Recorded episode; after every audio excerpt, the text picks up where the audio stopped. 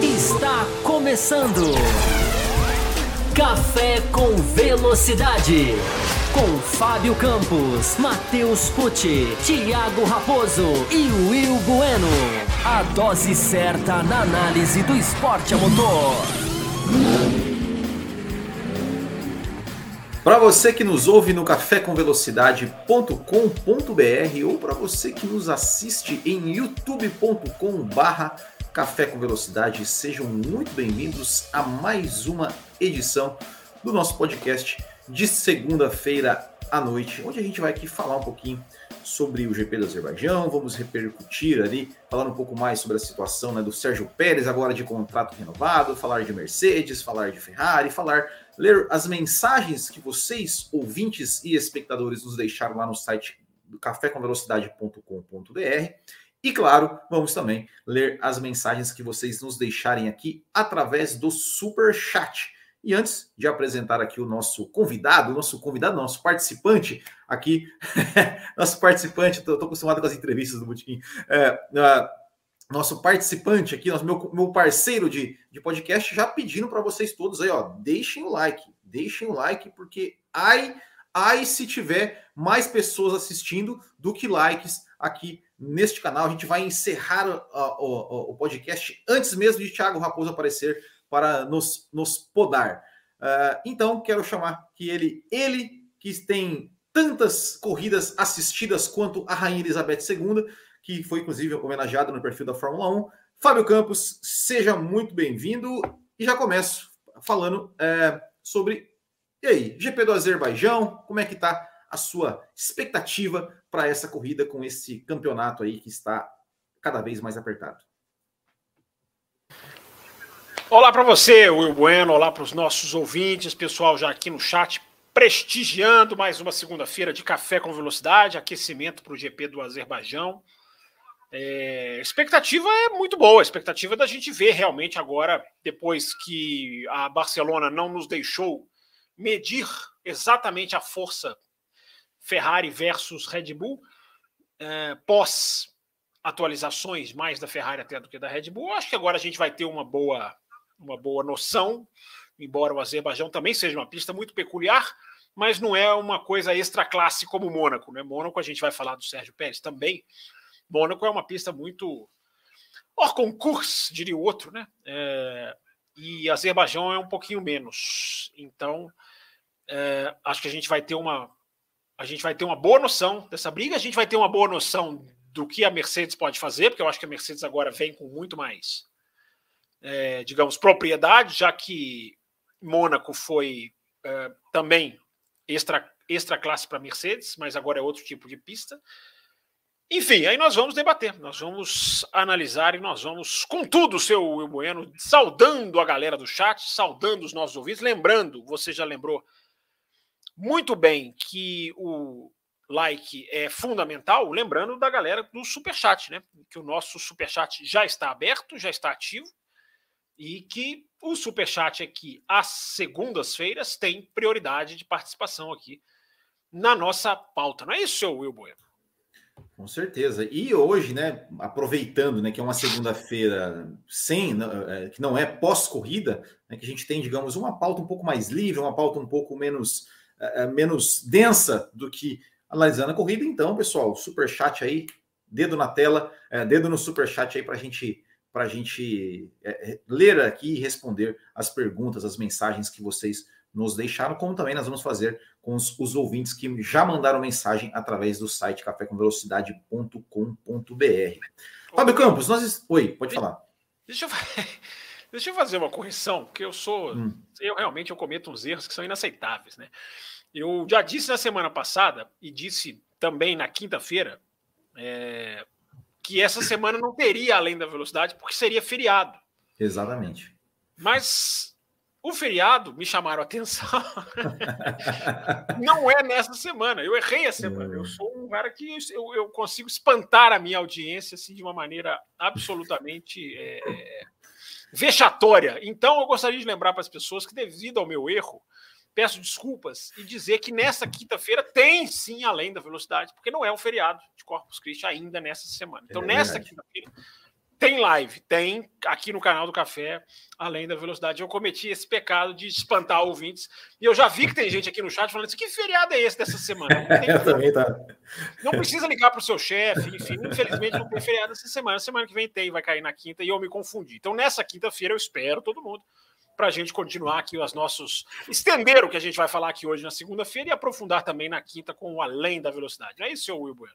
É, eu tava achando que era algum feriado em Belo Horizonte, né? De repente, dia do pão de queijo. Ah, assim. Eu vou procurar, quem sabe eu não comer, eu ainda não acho. É, essa, assim. É, e já, e já, já até, até, aproveitar esse momento de desculpas, eu quero pedir desculpas também aqui, né? Pelo, pela, vamos, lá, vamos começar, pela, vamos começar nos desculpando. É, pela, pela condição né, da, minha, da minha internet na semana passada, realmente ah, aqui foi muito, muito complicado, não consegui fazer fazer a live aqui, infelizmente, né? Gostaria de ter, ter comentado mais sobre o GP de Mônaco, mas cá estamos aqui nessa segunda-feira. Uh, só nós dois, né? O Thiago Raposo está é, aí resolvendo alguns, alguns problemas particulares e o Matheus Pucci. Não, não temos notícia do Matheus Pucci. Ó, já temos já temos superchats aqui, o Fábio Campos. Depois a gente depois a gente vai, vai, vai, vai já vai começar a colocar na tela. Mas vamos lá. Fábio Campos, GP do Azerbaijão. A gente lembra, né, de 2021 tudo bem, eram outros carros, eram outra, era outra Fórmula 1, mas foi uma corrida que nós tivemos um domínio da Red Bull.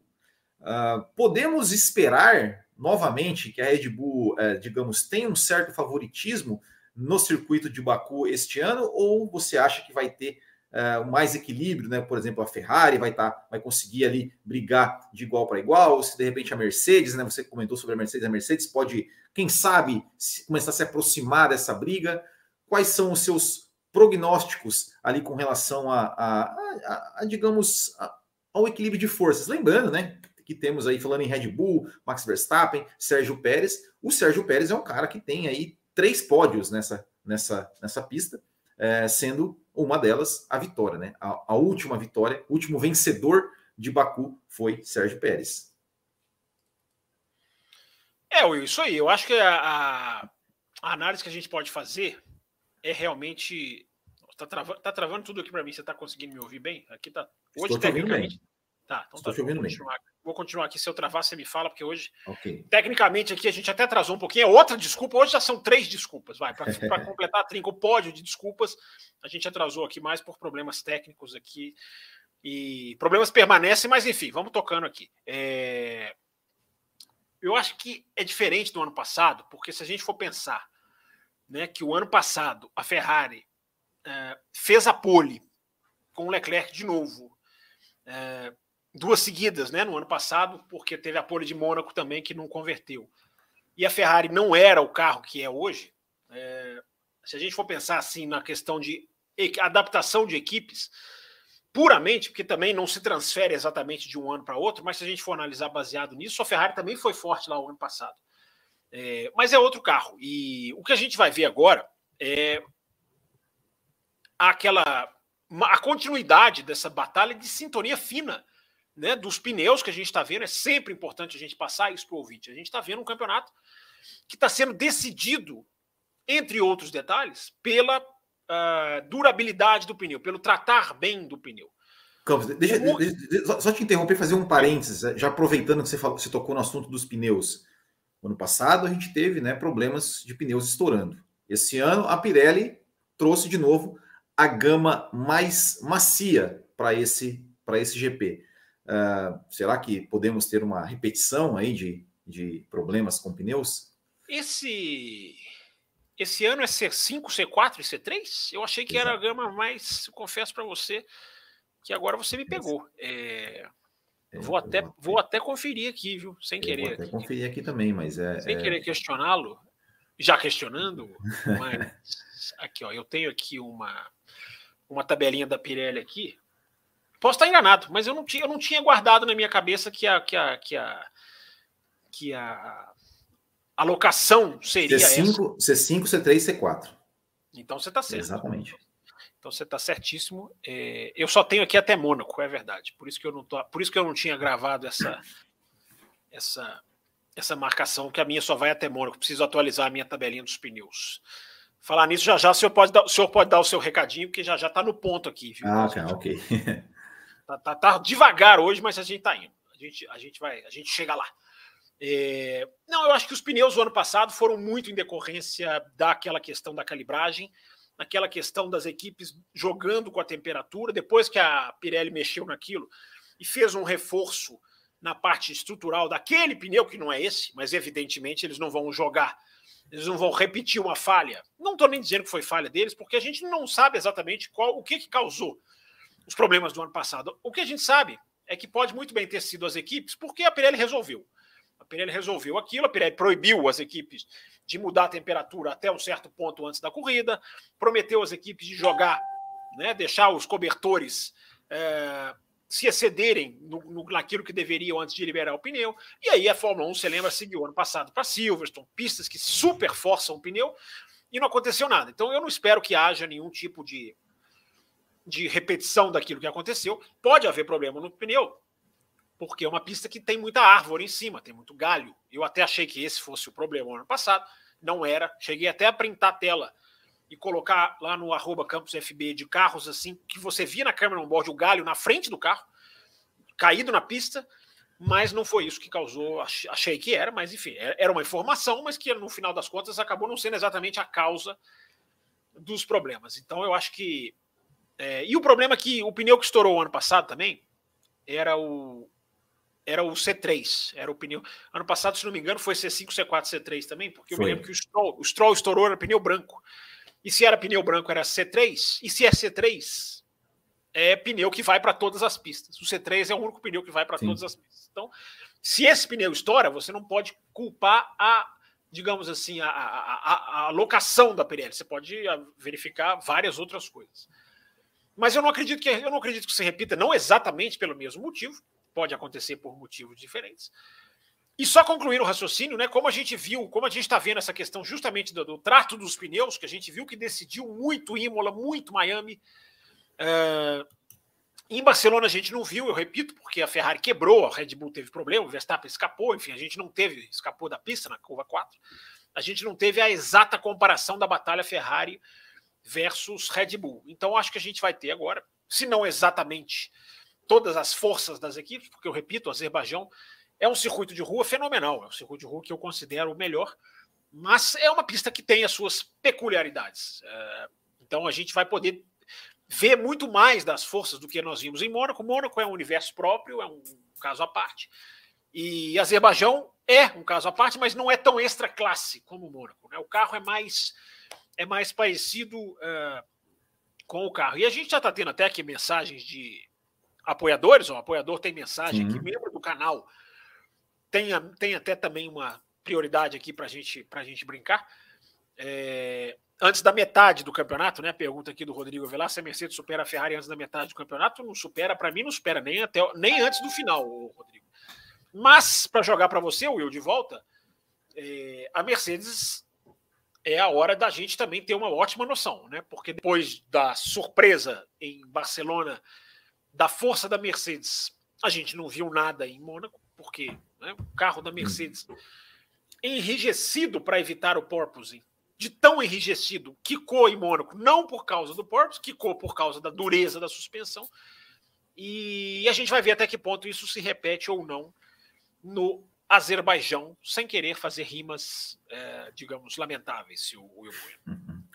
Pois é, né, Fábio Campos? A Mercedes aí que tem é, é, espera, né, eu, vi uma, uma, declaração do, do Hamilton, inclusive, falando né, que eles esperam que até Silverstone, pelo menos, é o prazo que eles dão ali para que, digamos, comecem realmente a colher os resultados, né? Comecem a, a, a ver o, qual, qual, vai ser a deles nesse campeonato, né? Se eles vão de fato é, é, ficar ali como, como uma terceira força bem longe das duas primeiras, ou se eles vão de repente entrar na briga aí por pelo menos por vitórias, pelo menos por é, pelo campeonato, né? até Silverstone já vai ter, já vai ter aí uh, talvez né, uma pontuação muito, muito, muito alta para eles tirar, apesar de que o Russell não está não tá assim tão longe. Uh, mas vamos, vamos aguardar aí. Eu torço, torço muito para que a Mercedes consiga entrar nessa briga aí, porque seria muito interessante né, ver o Russell ali no meio. dessa, dessa de Verstappen de Leclerc, uh, acho que seria muito interessante. E já é, deixa eu só uma... Pode, Não, é rapidinho, rapidinho, eu acho que a posição da Mercedes como terceiro, é, eu acho que essa posição é meio que garantida, né? Porque se Sim. você for parar para pensar que mesmo com todos os problemas, eles conseguiram se manter ali, você imagina agora que eles né, aparentam ter entendido o problema do porpoising, é, eles têm tudo, mesmo se eles não pegarem Ferrari e Red Bull, podem pegar. Eu continuo dizendo, eu acho que a Mercedes vai ser uma força, pode virar a qualquer momento, uma força para ganhar corridas. É uma força que pode ganhar corridas e pode, e pode se envolver ali em tirar ponto das duas. Agora, buscar o campeonato é, é, matematicamente muito possível, mas na prática, eu repito, falei isso aqui, inclusive na quinta-feira, no Além da Velocidade. É, no final de semana que a Mercedes mais surpreendeu, que foi Barcelona, ou mais positivamente surpreendeu, ela tomou seis décimos no qualifying, seis ou sete décimos. Então, a, a, o salto ainda é muito grande que eles têm que fazer. E fica aquela interrogação da corrida pelo que a gente viu o Russell fazer e o Hamilton fazer em Barcelona. A gente pode até detalhar a Mercedes mais um pouquinho para frente, enfim, a gente pode entrar nesse, nesses pormenores aí, inclusive da batalha interna da Mercedes. Né? Exatamente, inclusive tem perguntas sobre isso. Mas eu só, só para a gente é, matar aqui a questão da corrida de, de, de Azerbaijão, assim, do, das perspectivas, é porque, inclusive, Fábio Campos, depois no final aqui, tem muita gente aqui que mandou mensagem voltando para Mônaco. Né? Depois no final a gente vai ter que dar uma, uma volta. Atende, uma atenderemos volta, todos. Atenderemos. É, uma volta a Mônaco. Mas aqui o Paulo Teixeira ele perguntou o seguinte: né? ele falou assim: ó, boa noite, né? Vocês acham que este ano nós teremos uma corrida tão emocionante e com um pódio tão pouco previsível como foi em 2021? Lembrando que em 2021 nós tivemos o pódio, é, o Pérez, é, o Vettel e o Gasly, né? Se eu não estou enganado, foi isso. Sim, é, sim. Uma corrida, corrida, emocionante, a gente espera que vai ter, e acho que teremos, porque acho que né, nós temos aí dois, é, duas equipes muito equilibradas, assim como nós tivemos no ano passado, né, como a gente tinha Mercedes e Red Bull brigando. Uh, esse ano temos Red Bull e Ferrari, então acho que tem tudo para ser para ser realmente uma, uma corrida muito equilibrada, né, né, Campos? Agora, se vai ter se vai ter novidade no pódio, difícil fazer futurologia, né?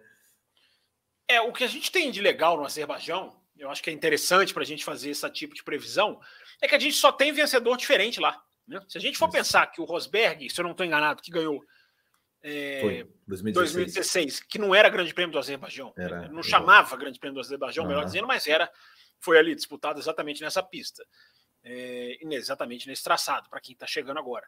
Aí depois a gente teve 17 Ricardo, a gente teve 18 Hamilton, a gente teve 19 o Bottas, e aí não teve 2020 e 21 o Sérgio Pérez. Ou seja, a gente tem vencedor diferente todo ano. Então é, é a demonstração de uma corrida imprevisível, porque é aquela, é aquela corrida que você vai ter um safety car com muita chance, melhor dizendo, de você ter um safety car ou de um safety car virtual, porque qualquer batida ali vai gerar uma intervenção. É uma pista onde você tem área de escape de verdade ali, é na curva 1, praticamente. Sim né? Onde você tem ali uma área de escape que, mesmo assim, dependendo da batida, gera no mínimo, um, pode gerar no mínimo um safety car virtual.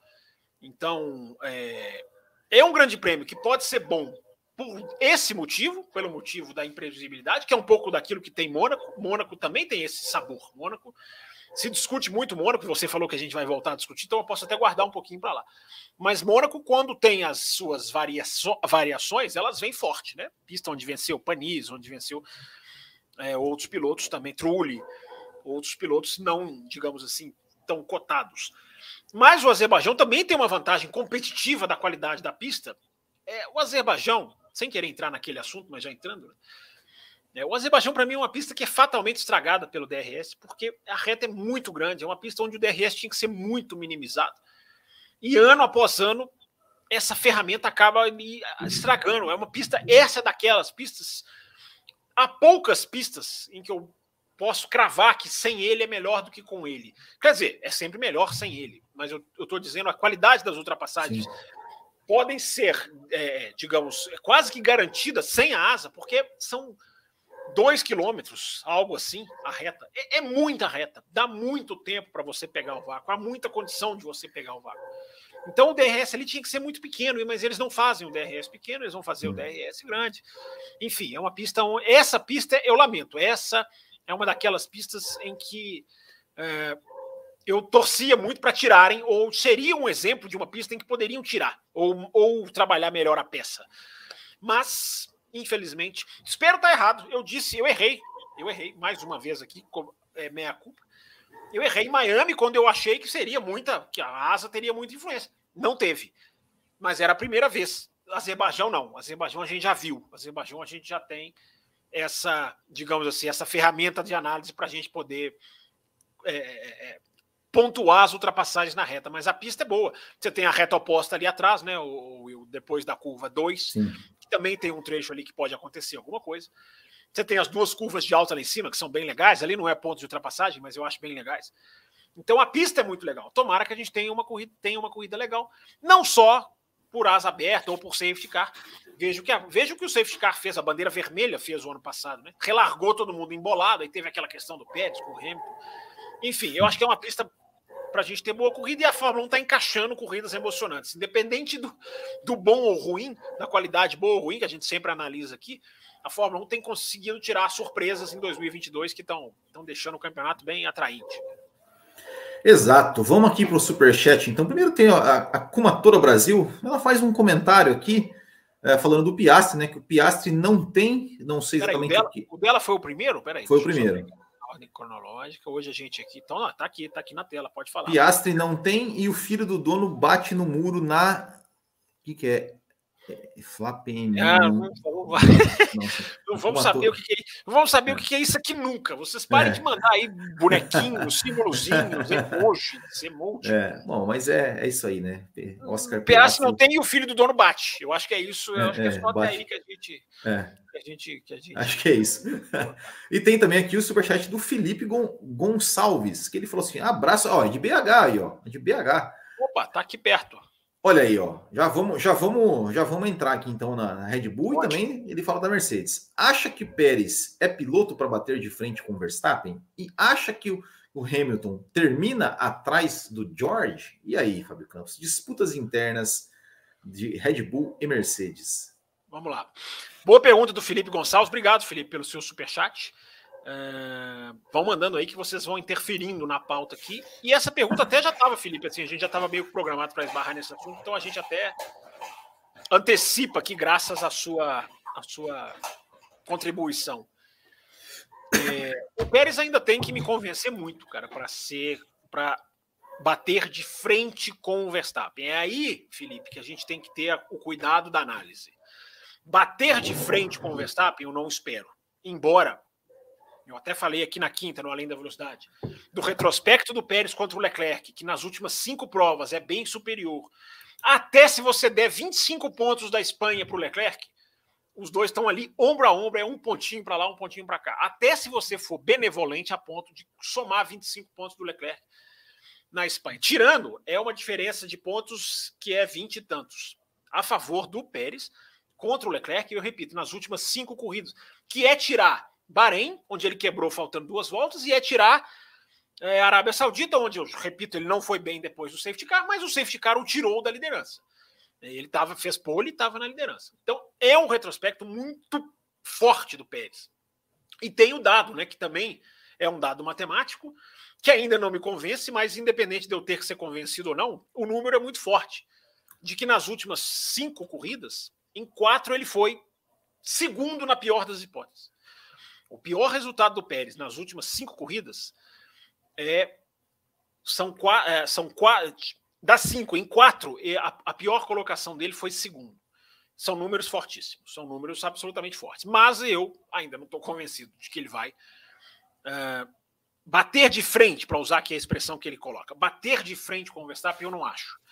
Agora, o asterisco, antes até se o Will também quiser falar. E aí depois a gente faz o Hamilton e Jorge aqui que você perguntou. O fato dele andar atrás do Verstappen não significa que ele não possa chegar na briga pelo título. Ele pode andar nos calcanhares do Verstappen, perto como ele está. Eu estava lendo hoje, não me lembro aonde, de que a média de, da, que o Pérez tomava do Verstappen em qualifying em 2021 era 0,3. Ele tomava 3 décimos na média. Eu achei até que fosse mais, né? mas a média que eu vi é, porque algumas colocações, alguns, alguns cálculos tiram ali qualifies extra, é, digamos assim, extra classe, com muita chuva, Enfim, então essa, essa, essa variação média pode até ser um pouquinho maior dependendo do critério. Mas 0,3. Nesse ano é menos que um décimo. É 0,0 alguma coisa a diferença. Ou seja, ele está muito próximo. Ele está andando nos calcanhares do Verstappen. Então, respondendo a sua pergunta, Felipe, eu não acho que ele vai virar mais piloto que o Verstappen. Gostaria muito de vê-lo ombro a ombro com o Verstappen. A gente aqui no café, a gente sempre exalta companheiros de equipe brigando uns contra os outros. Ele não vai fazer isso, eu não acho que ele vai fazer isso, embora eu também achava que o Rosberg jamais ficaria ombro a ombro com o Hamilton e ele ficou em 2016. Exatamente no estilo Rosberg, ele pode brigar pelo título sim. O Rosberg ficou ali nos calcanhares do Hamilton. Era uma largada mal feita do Hamilton, foram várias. Foi aquela quebra na Malásia. Ou, ou seja, o Pérez pode brigar pelo título. Agora, ser tão rápido quanto o Verstappen, eu não espero. Não sei o que, que você acha, Will. Só para antes de eu comentar, só que a, a Kumatora Brasil traduziu o superchat ah, dela. Ela, ela falou assim. Eu espero que ela tenha traduzido com outro superchat, né? ela, ela, ela, falou assim que o Piastri não tem vaga e o filho do dono bate no muro em Monte Carlo na volta de apresentação, né? Ah, é flap, é tá formation lá. Ela está aqui é. dizendo, flap, flap é. For... é. Ô, Kumatora, aqui a gente é velho, cego e nossos computadores estão funcionando pessimamente hoje. Você não faça isso com a gente, Kumatora. Oh. É. Bom, Fábio Campos, com relação à briga, a briga, né? A, a, digamos, a, a, briga não, a possibilidade de briga, né? Que todo mundo está falando, né? Porque o Pérez, depois que venceu em Mônaco, está 15 pontos. Se não fosse a ordem de equipe, ele estaria lá um ponto atrás e tudo mais. É, eu estava dizendo na segunda-feira, antes da minha internet cair, é, exatamente sobre isso. Eu também não acho que o Pérez é o piloto de nível Verstappen, não é piloto que vai que tem, é, digamos, é, diferenças, né, é, a diferença de nível de, de, qualidade de piloto entre Max Verstappen e Sérgio Pérez, para mim, é enorme. É enorme. O Max Verstappen é um cara absolutamente gênio, está é, num nível muito acima. Muito acima. Ponto.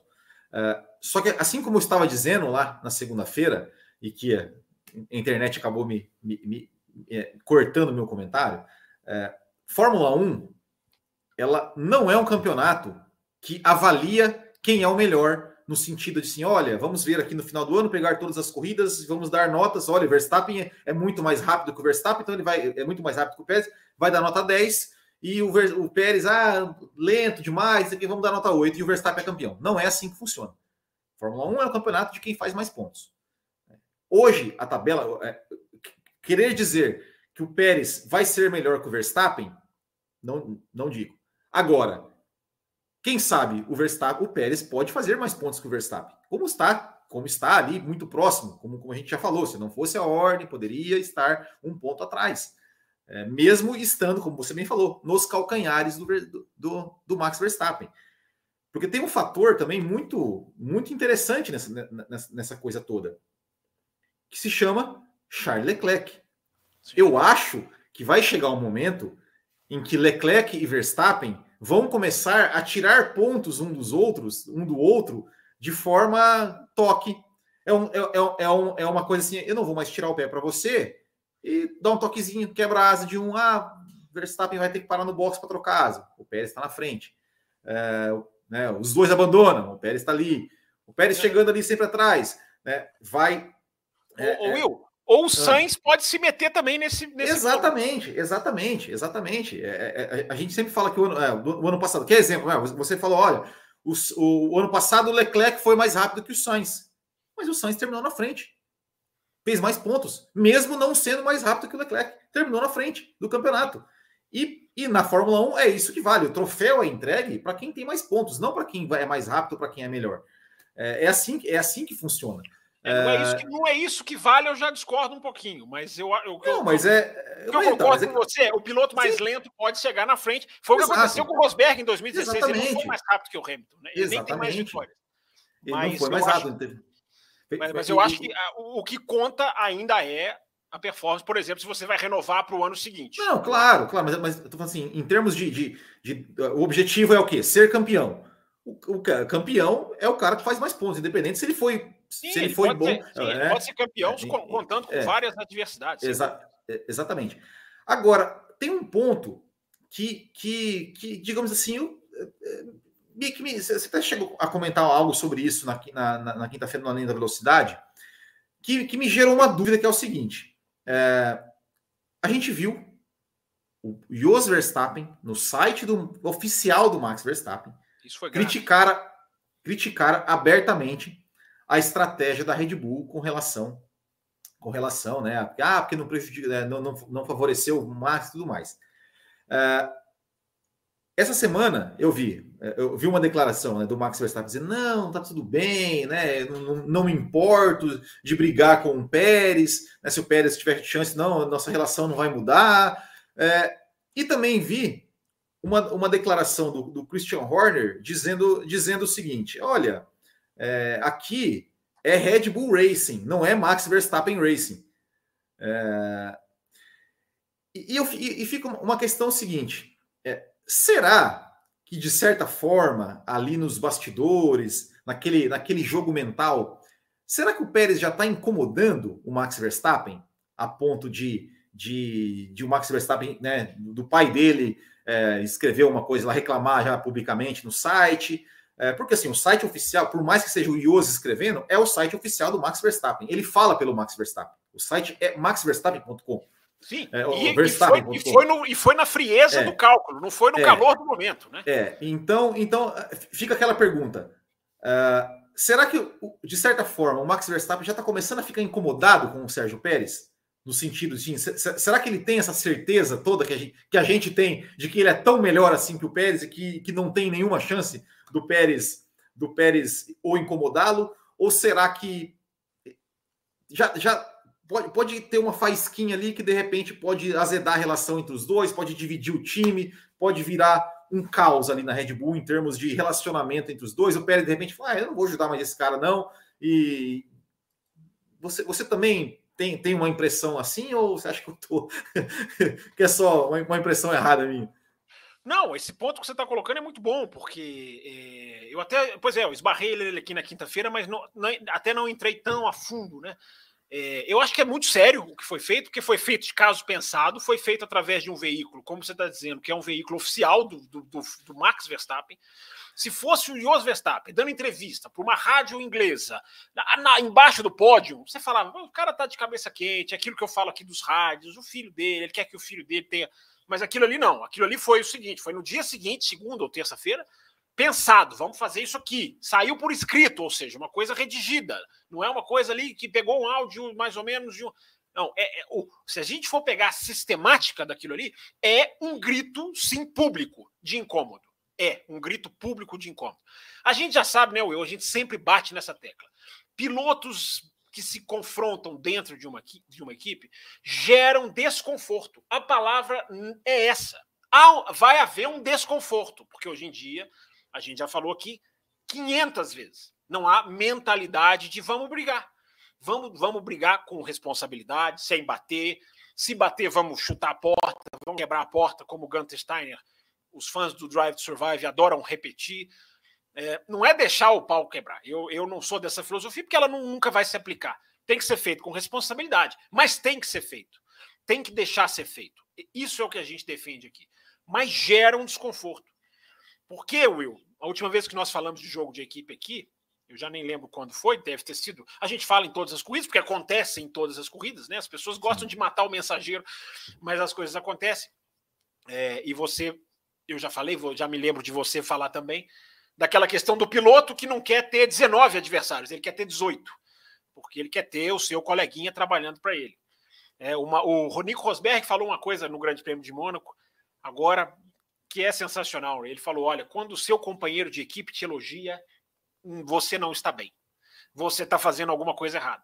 Não é bom ser elogiado pelo seu companheiro de equipe, e não é mesmo. Não é mesmo. E a gente vê como o Verstappen elogia, né? Animal, ministro da defesa, super tcheco, viva tcheco. É porque o tcheco está fazendo o joguinho dele. Porque ele quer ser o primeiro piloto. Porque eu, eu sempre digo, esses caras crescem desde o kart com esse staff, essa entourage, para falar até francês hoje, é, de assessor de imprensa, de preparador físico, de papai, de mamãe, de, enfim, de porta-voz, de. De fã-clube. Fã-clube. Todos falando para ele: você é o maior, tudo em torno de você. Você não precisa comprar nada, nem um, um peça de roupa. Há quem vá lá comprar para você. Esses meninos chegam na Fórmula 1 com uma cabeça que não tem outra definição a não ser mimada, porque é um mimo. E o cara não chega na Fórmula 1 hoje, como vários outros já tiveram no passado, de eu vou derrotar todos eles, inclusive o meu companheiro de equipe. Eu não quero ajuda eu vou derrotar. Se eu perder para ele, é porque eu não fui melhor do que ele. Que é um pensamento puramente esportivo. É o pensamento mais puro que um esportista pode ter. Se eu não ganhei, é porque eu perdi. Por mais é, redundância é é, é, é, é, besta que essa frase possa parecer. eles não têm essa cabeça. Por causa disso, por causa desses pensamentos e os, e os verstappianos, que as, a, o que o Verstappen disse, o Jos, não faz o menor sentido. O menor sentido de que a Red Bull não privilegiou a estratégia para. Você vai privilegiar o carro mais lento do final de semana e você sacrifica o carro mais rápido? Uh, temos que ganhar cada ponto. A Ferrari está.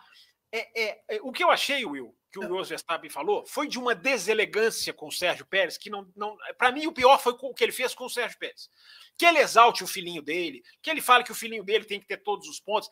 É pensamento de pai dele que jornalista não tem que ter. Agora, ele foi, ele foi muito deselegante com o Sérgio Pérez, porque ele disse publicamente: esse cara não vai brigar pelo título.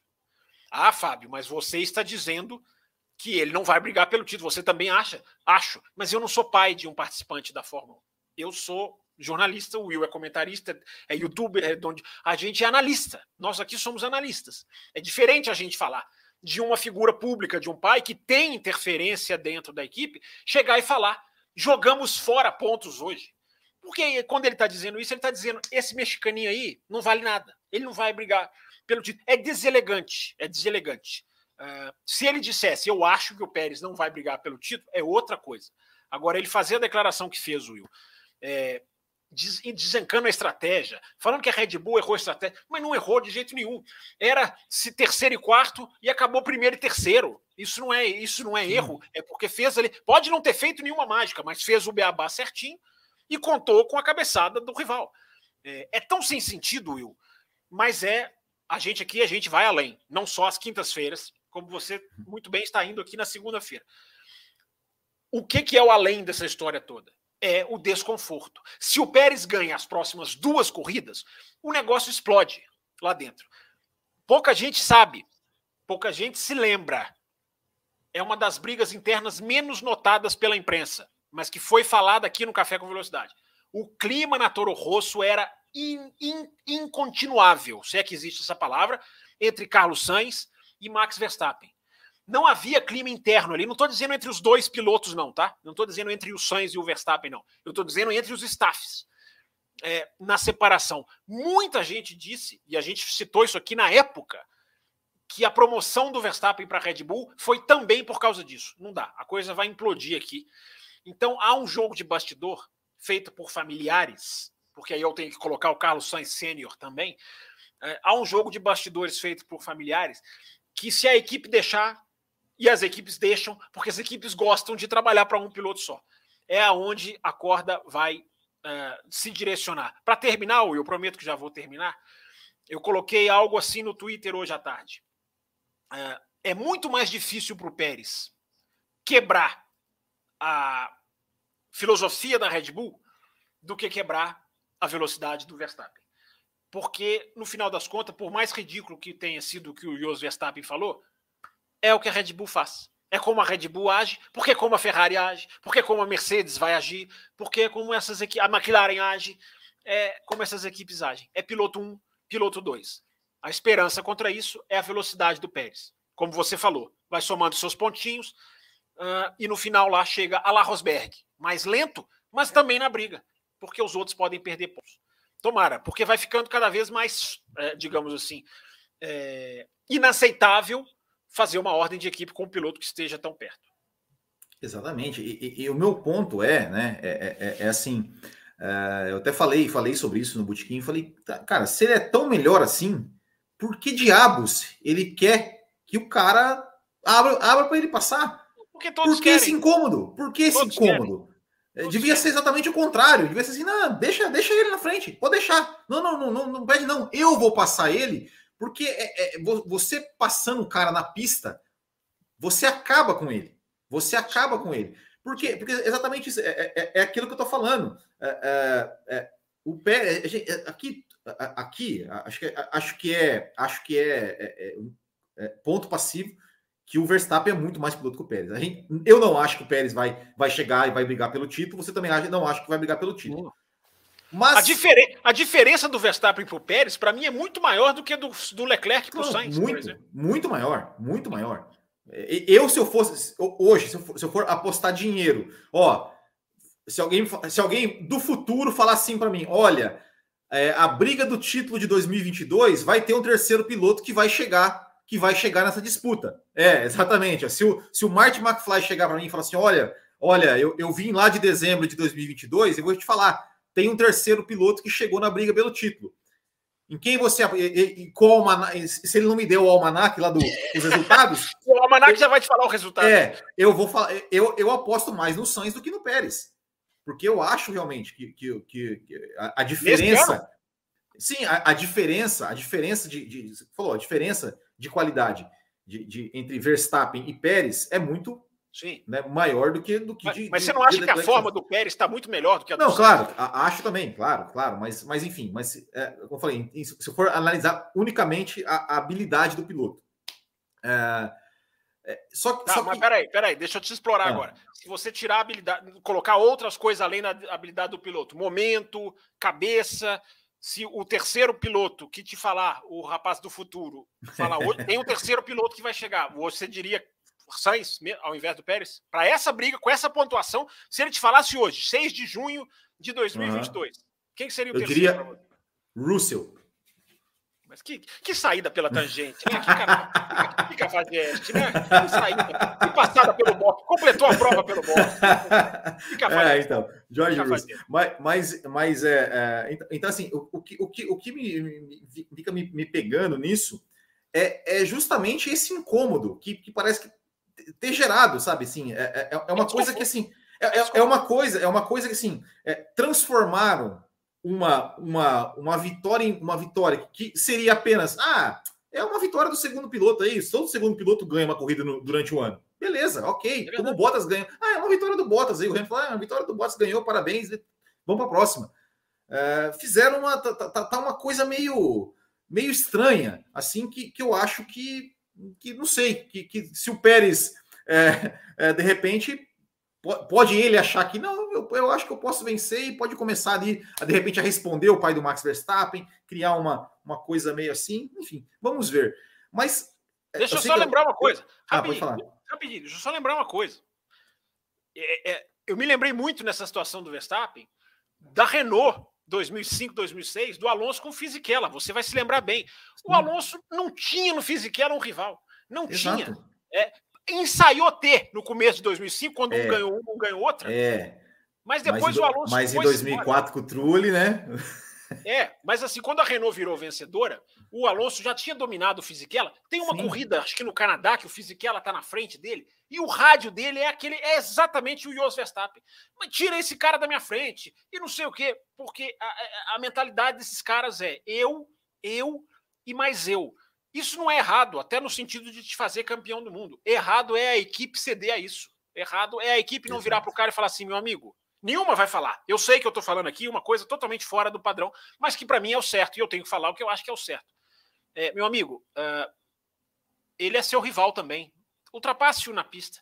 Equipes não vai falar isso, não vão falar isso Exato. nunca, mas deveriam, deveriam, deveriam, porque você começa a passar a mentalidade. Se uma equipe de Fórmula 1 falar isso no rádio, meu amigo, isso, isso, isso afeta a Fórmula 2, a Fórmula 3, a Fórmula Renault. Opa, alguém lá em cima deu, deu uma estremecida aqui nesse negócio de eu sou o, o pilim-pimpão da brincadeira. Seria ótimo se acontecesse, mas não acho que vai. Antes que me xinguem aqui, não, não acho que vai, mas deveria. A gente aqui defende o certo, não o possível. Sempre bom lembrar. Bom, a, a, o, o Superchat fala do. A gente fala da Mercedes também. Mas antes da Mercedes, Fábio, até, até nesse assunto, eu não sei se você viu, se você viu um jornalista italiano não. que criticou criticou, falou, falou que a culpa da derrota da Ferrari em Mônaco foi de Carlos Sainz, porque o Carlos Sainz, é, o erro dele foi pensar que ele é, pensar em, em, ganhar a corrida, que o Carlos Sainz deveria pensar em ajudar o Leclerc e não pensar em ganhar a corrida. Onde já se viu um piloto da Ferrari pensar em ganhar a corrida?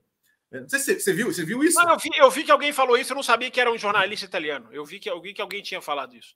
É... Gente, ali, ali eu, eu acho, Will, que não é nem pensar em ganhar Leclerc, ali é pensar em como sair da situação de chuva da melhor maneira possível. Ele fez a leitura certinha. Olha, vamos ficar Sim. aqui e nós vamos sair com o pneu de pista seca. Se o outro fez ou não, é o problema do outro. Né? Ele teve a leitura, o Carlos Sainz. Né?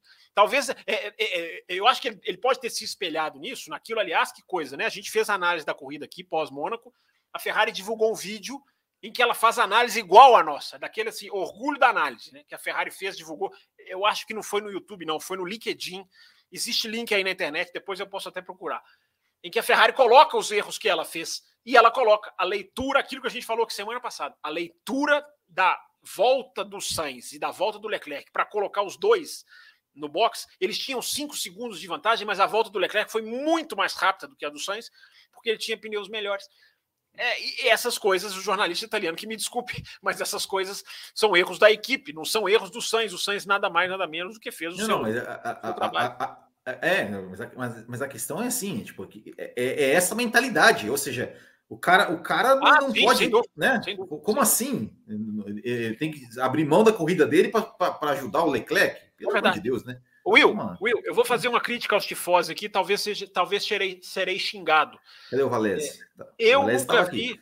Aliás, o Valese está aqui hoje, né? Estava, que coisa, ele, que, que, presença mais. Que presença indesejada aqui no chat, né? Que coisa, não convidamos e o rapaz apareceu aqui, já já vai mandar acabar. Ele vai mandar o programa acabar, porque ele é crítico dos nossos tempos de é programa. É, é ele, que faz, ele que faz programas de Beatles de três horas e meia de duração. Mas, bom, brincadeiras à parte, eu nunca vi um. Eu não sei se ele é um tifose é, daqueles assim. É, com o cabresto, que só olham para a Ferrari, tudo porque tem o torcedor da Ferrari, que gosta da briga, que gosta da disputa aberta, tem. É, mas eu não me lembro de ver um tifose, digamos assim, italiano oficial uh, reclamar de jogo de equipe. Não, não me lembro, não me lembro. Talvez lá na Áustria, naquela, naquela coisa que a gente já cansou de falar aqui em 2002. É, normalmente esses italianos fanáticos, Will, eles querem é, é, Ferrari, Ferrari, Ferrari acima de tudo. E a imprensa italiana embarca muito nessa. A imprensa italiana é muitas vezes muito cega nessa questão de a Ferrari tem que ganhar de qualquer maneira. E não importa se com jogo de equipe ou não. Para nós importa. Enfim, para quem gosta de automobilismo importa. Ó, a Comatora mandou mais um superchat aqui, ó. Ah, a Comatora é demais. Ela é nossa, ela é nossa, nossa, nossa rainha aqui, ó. É, ó. É... Red Bull aqui, não quer reviver. É, não quer reviver o Multi 21 de novo, por isso. É isso. É isso. Foi... É, o Comatora, é exatamente isso. É, hoje, o segundo piloto tem que estar. Tá, ele tem que se encaixar num, num, num, espacinho que é o seguinte: ele não pode tomar e ser irrelevante, como Gasly e Albon foram, e ele não pode incomodar. Ele tem que sentar ali naquilo que o Pérez tem feito muitas vezes. É por isso, coloquei isso no Twitter hoje. É por isso que o Pérez teve o contrato renovado. Porque o Pérez tem conseguido interferir na corrida, na batalha contra a Ferrari. Uh, ele fez isso ano passado com o Hamilton na Turquia, em Abu Dhabi. Esse ano ele foi fundamental em Imola. O Pérez foi fundamental para a vitória do Verstappen em Imola. Eu não estou dizendo que esse é o estilo que eu prefiro, estou constatando o fato. Uh, o Pérez ali foi fundamental para a desestabilização do Leclerc, até literalmente falando, a desestabilização do Leclerc. O Pérez é que enfrentou o Leclerc em Imola. É isso que eles querem como ator. Eles querem uh, um piloto que se encaixe ali naquela faixinha. Mas o piloto muitas vezes não quer se encaixar naquela faixinha. Talvez uns botas cultas da vida adoram, ficam felizes. O Pérez quer criar problema. E vamos torcer para que ele pontue, pontue, pontue e que a gente veja mais pilotos brigando pelo título. Que é isso que a gente quer, né? Eu, pelo menos, né, Will? A gente quer ver quanto mais pilotos chegando lá na frente, melhor. Exatamente. Para a gente completar aquele superchat, George Russell vai terminar o campeonato na frente do Hamilton? Pois é, essa é outra boa pergunta. Deixa eu até recuperar aqui de novo o superchat. Eu sempre me enrolo aqui para voltar de novo. É Felipe Gonçalves, seu superchat fez estrago, hein, rapaz? É. É, pode fazer outro aí, viu? como, como agradecimento para nós. É, Will, a discussão do Russell e do Hamilton, eu acho que é muito interessante, porque ela envolve muito aquilo que a gente discute muito aqui: resultado versus performance. É, que o Russell está andando mais do que o Hamilton, eu não discordo. Não discordo. Uh, agora, os questionamentos à qualidade do Hamilton, eu vi gente colocar na internet tomando um banho do Russell, tomando um vareio do. Aí eu já acho que é o resultadismo elevado à última potência. Uh, repito, Russell não, mas é, é, é, é eu acho que não é, não é, nem resultadismo aí. Eu acho que aí é o reiterismo do Hamilton, que você sabe que tem muito. É né? verdade, né? É verdade. Pode ter também. É, pode ter. É porque eu tô vendo muitos jornalistas que eu até respeito, jornalistas lá de fora, colocando, questionando a, a performance do Hamilton, alguns analisando e alguns questionando e alguns sentenciando. Questionar e analisar, eu posso até discordar. A, sentença, a sentenciação, essa eu bato de frente com um pouco mais de força, porque a gente tem que analisar, eu sempre digo, o jornalista é importante que ele analise a performance, porque só a tabela é muito fácil. A pontuação do Russell é muito maior do que a do Hamilton, é assintosa. O Russell está fazendo um belíssimo trabalho, brilhante. Há alguma coisa de assustador no nível de resultados do Russell que eu ainda não consegui identificar, mas ele tem vários asteriscos circunstanciais que o colocaram à frente do Hamilton. Eu vou falar pela terceira vez. O Russell está andando mais rápido do que o Hamilton, principalmente porque nós temos sete corridas. Quatro, tá 4 a 3 para o Russell, até porque os placares dos qualifies, os placares, que é 4 a 3 com Russell e Hamilton tem sido bem fiel. Eu não me lembro de nenhuma corrida esse ano em que um foi melhor no qualify e o outro foi melhor na corrida. Barcelona pode ser, mas a gente não vai saber nunca, porque o Hamilton fez uma corrida de recuperação maravilhosa, ao mesmo tempo em que o Russell fez uma defesa de posição e uma manutenção de ritmo maravilhosa. É, mas Barcelona conta para você dizer que o Hamilton não está nessa crise que muitos acham. Não está no seu melhor, evidentemente não está. Está sendo encarado pelo Russell, sim, está. Mas se a gente for pensar que o Russell tinha, vinha pior do que o Hamilton na Austrália, veio aquele safety car que o Russell se aproveitou. Se a gente pensar que o Russell vinha pior do que o Hamilton em Miami, Uh, veio aquele safety car que o Russell parou, voltou atrás, mas voltou com pneus bem mais novos. Foi lá e fez um bom trabalho, passou o Hamilton. Então, gente, a gente tem que analisar performance. Eu estou dando essa volta toda para dizer que sim, o Felipe Gonçalves. Acho que o Hamilton pode terminar o ano atrás do Russell até em performance, não só em pontos. É, mas, para deixar claro, para dizer, cuidado com as análises do Hamilton, porque eu já sou perguntado lá no Twitter muitas vezes o que está acontecendo com o Hamilton?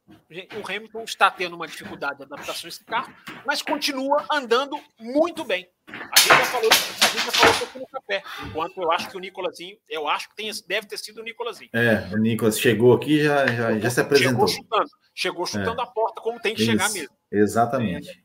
A Mercedes, só para jogar para o Will entrar nesse assunto também. Para mim, 2022 está amplificando algo que eu já achava, que eu disse antes da temporada começar, e agora eu acho que ficou maior, mais acertoso ainda, que é a qualidade da dupla da Mercedes. A Mercedes tem a melhor dupla de pilotos do grid, eu já achava isso, e agora acho que é disparado, disparado. Apesar do Pérez estar ali formando uma excelente dupla com o Verstappen esse ano, mas a da Mercedes está demais, porque os dois estão andando bem. Só que o Hamilton tem tropeçado mais. E quando o Hamilton tem tropeçado, tem tropeçado de forma mais, digamos, drástica como em Imola e como uh, qual é a outra? Uh, Arábia Saudita. Né? Ele também foi lá, estava lá atrás. Embora se o Hamilton não errasse naquela entrada do box, ele teria ganhado muito mais pontos Sim. na Arábia Saudita. Então, gente, uma coisa é analisar o resultado, outra coisa é analisar a performance. Para mim, performance eles estão ombro a ombro com o Russell um pouquinho à frente, sim. Não tenho dúvida nenhuma. Concordo? Concordo. Até, até aproveitando aqui, tem, tem um superchat do Eric Major falando sobre a Ferrari, mas vou deixar para depois, vou aproveitar o gancho aqui, o, superchat do Matheus Adeodato, que ele perguntou se o Hamilton está mais preocupado em arrumar o carro. É, teve. Uma boa pergunta, é, é, teve, né? É, é, foi, eu acho que foi no. Foi na Austrália. O sensor, e, né? É, teve os sensores na Austrália, teve, teve também, teve também uma outra, outra corrida que o Hamilton ele pediu para correr com um acerto diferente. Porque... É, a Arábia Saudita foi onde cada um foi para um acerto de asa Exato. mais acertoso, né? Exato, porque, porque o que acontece, né? A Mercedes, a Mercedes não se, digamos, não se achou no começo da temporada. Uh, precisa precisa se precisa se achar, precisa fazer precisa fazer, uh, tentar achar soluções para o carro. E obviamente que eles vão colocar, uh, digamos, as experimentações, vamos, vamos chamar assim, no carro do piloto. Primeiro, mais experiente, que já conhece a equipe, já pode dar um feedback melhor, e até também para não para não queimar o, o, o, o, cara que chegou agora. Porque se é, se a situação é, é, é o contrário, se é o George Russell que sai no Q1 na, na, na, Arábia Saudita, se é o George Russell que chega muito atrás. É verdade, é outro impacto, tá... né, Will? É outro exatamente, impacto. Exatamente, exatamente. Já iam falar, esse cara, esse cara aí não é, não é, não é tudo, tudo isso, não. Esse cara não é tudo isso. Esse cara não é. Ó, e é um novo Bottas. É. Então, assim, o Hamilton, é, ele, ele se garante, apesar de, de ter gente já questionando, querendo aposentar o Hamilton, mas, cara, o Hamilton é o Hamilton. Sim, o Hamilton sim. é o Hamilton, cara. Ele, ele, ele se garante. Ele, ele na, na hora que, que, digamos, a Mercedes acha, não. É, carro... Na hora que o carro se acerta, o jogo é Exato. outro. É outro. O, o, a, aqui está o carro, aqui está o carro, ele está. Agora está redondinho, tá legal. Vocês vão conseguir brigar ali com, ou pelo menos se aproximar de Ferrari, Red Bull. Vocês vão conseguir ter um carro em, bo, em boas condições. O, o carro está acertado, você não vai precisar mais é, ter um acerto diferente para ver qual dos dois funciona melhor. É, aí o jogo é outro. Aí, aí é, é, é o Lewis Hamilton. Claro que também é, é, eu acho que tem, tem, a gente tem que levar em consideração é, o contexto da coisa. Uma é um piloto acostumado a disputar títulos em um ano em que ele não está disputando. Claro, é obrigação dele sempre dar o seu melhor, sempre correr para. Claro que é, mas a gente sabe, né, ou a gente pelo menos imagina, que, que a motivação quando você está correndo para vencer um campeonato, é, eu acredito que deve ser um pouco maior do que quando você está disputando para chegar em quarto. Não quinto. só a motivação, né, Will? O trabalho técnico que você faz na equipe é outro, completamente diferente. Exato, exato. É, já para o George Russell, já é diferente. O cara, tá, o cara brigava por 19, 17 lugar.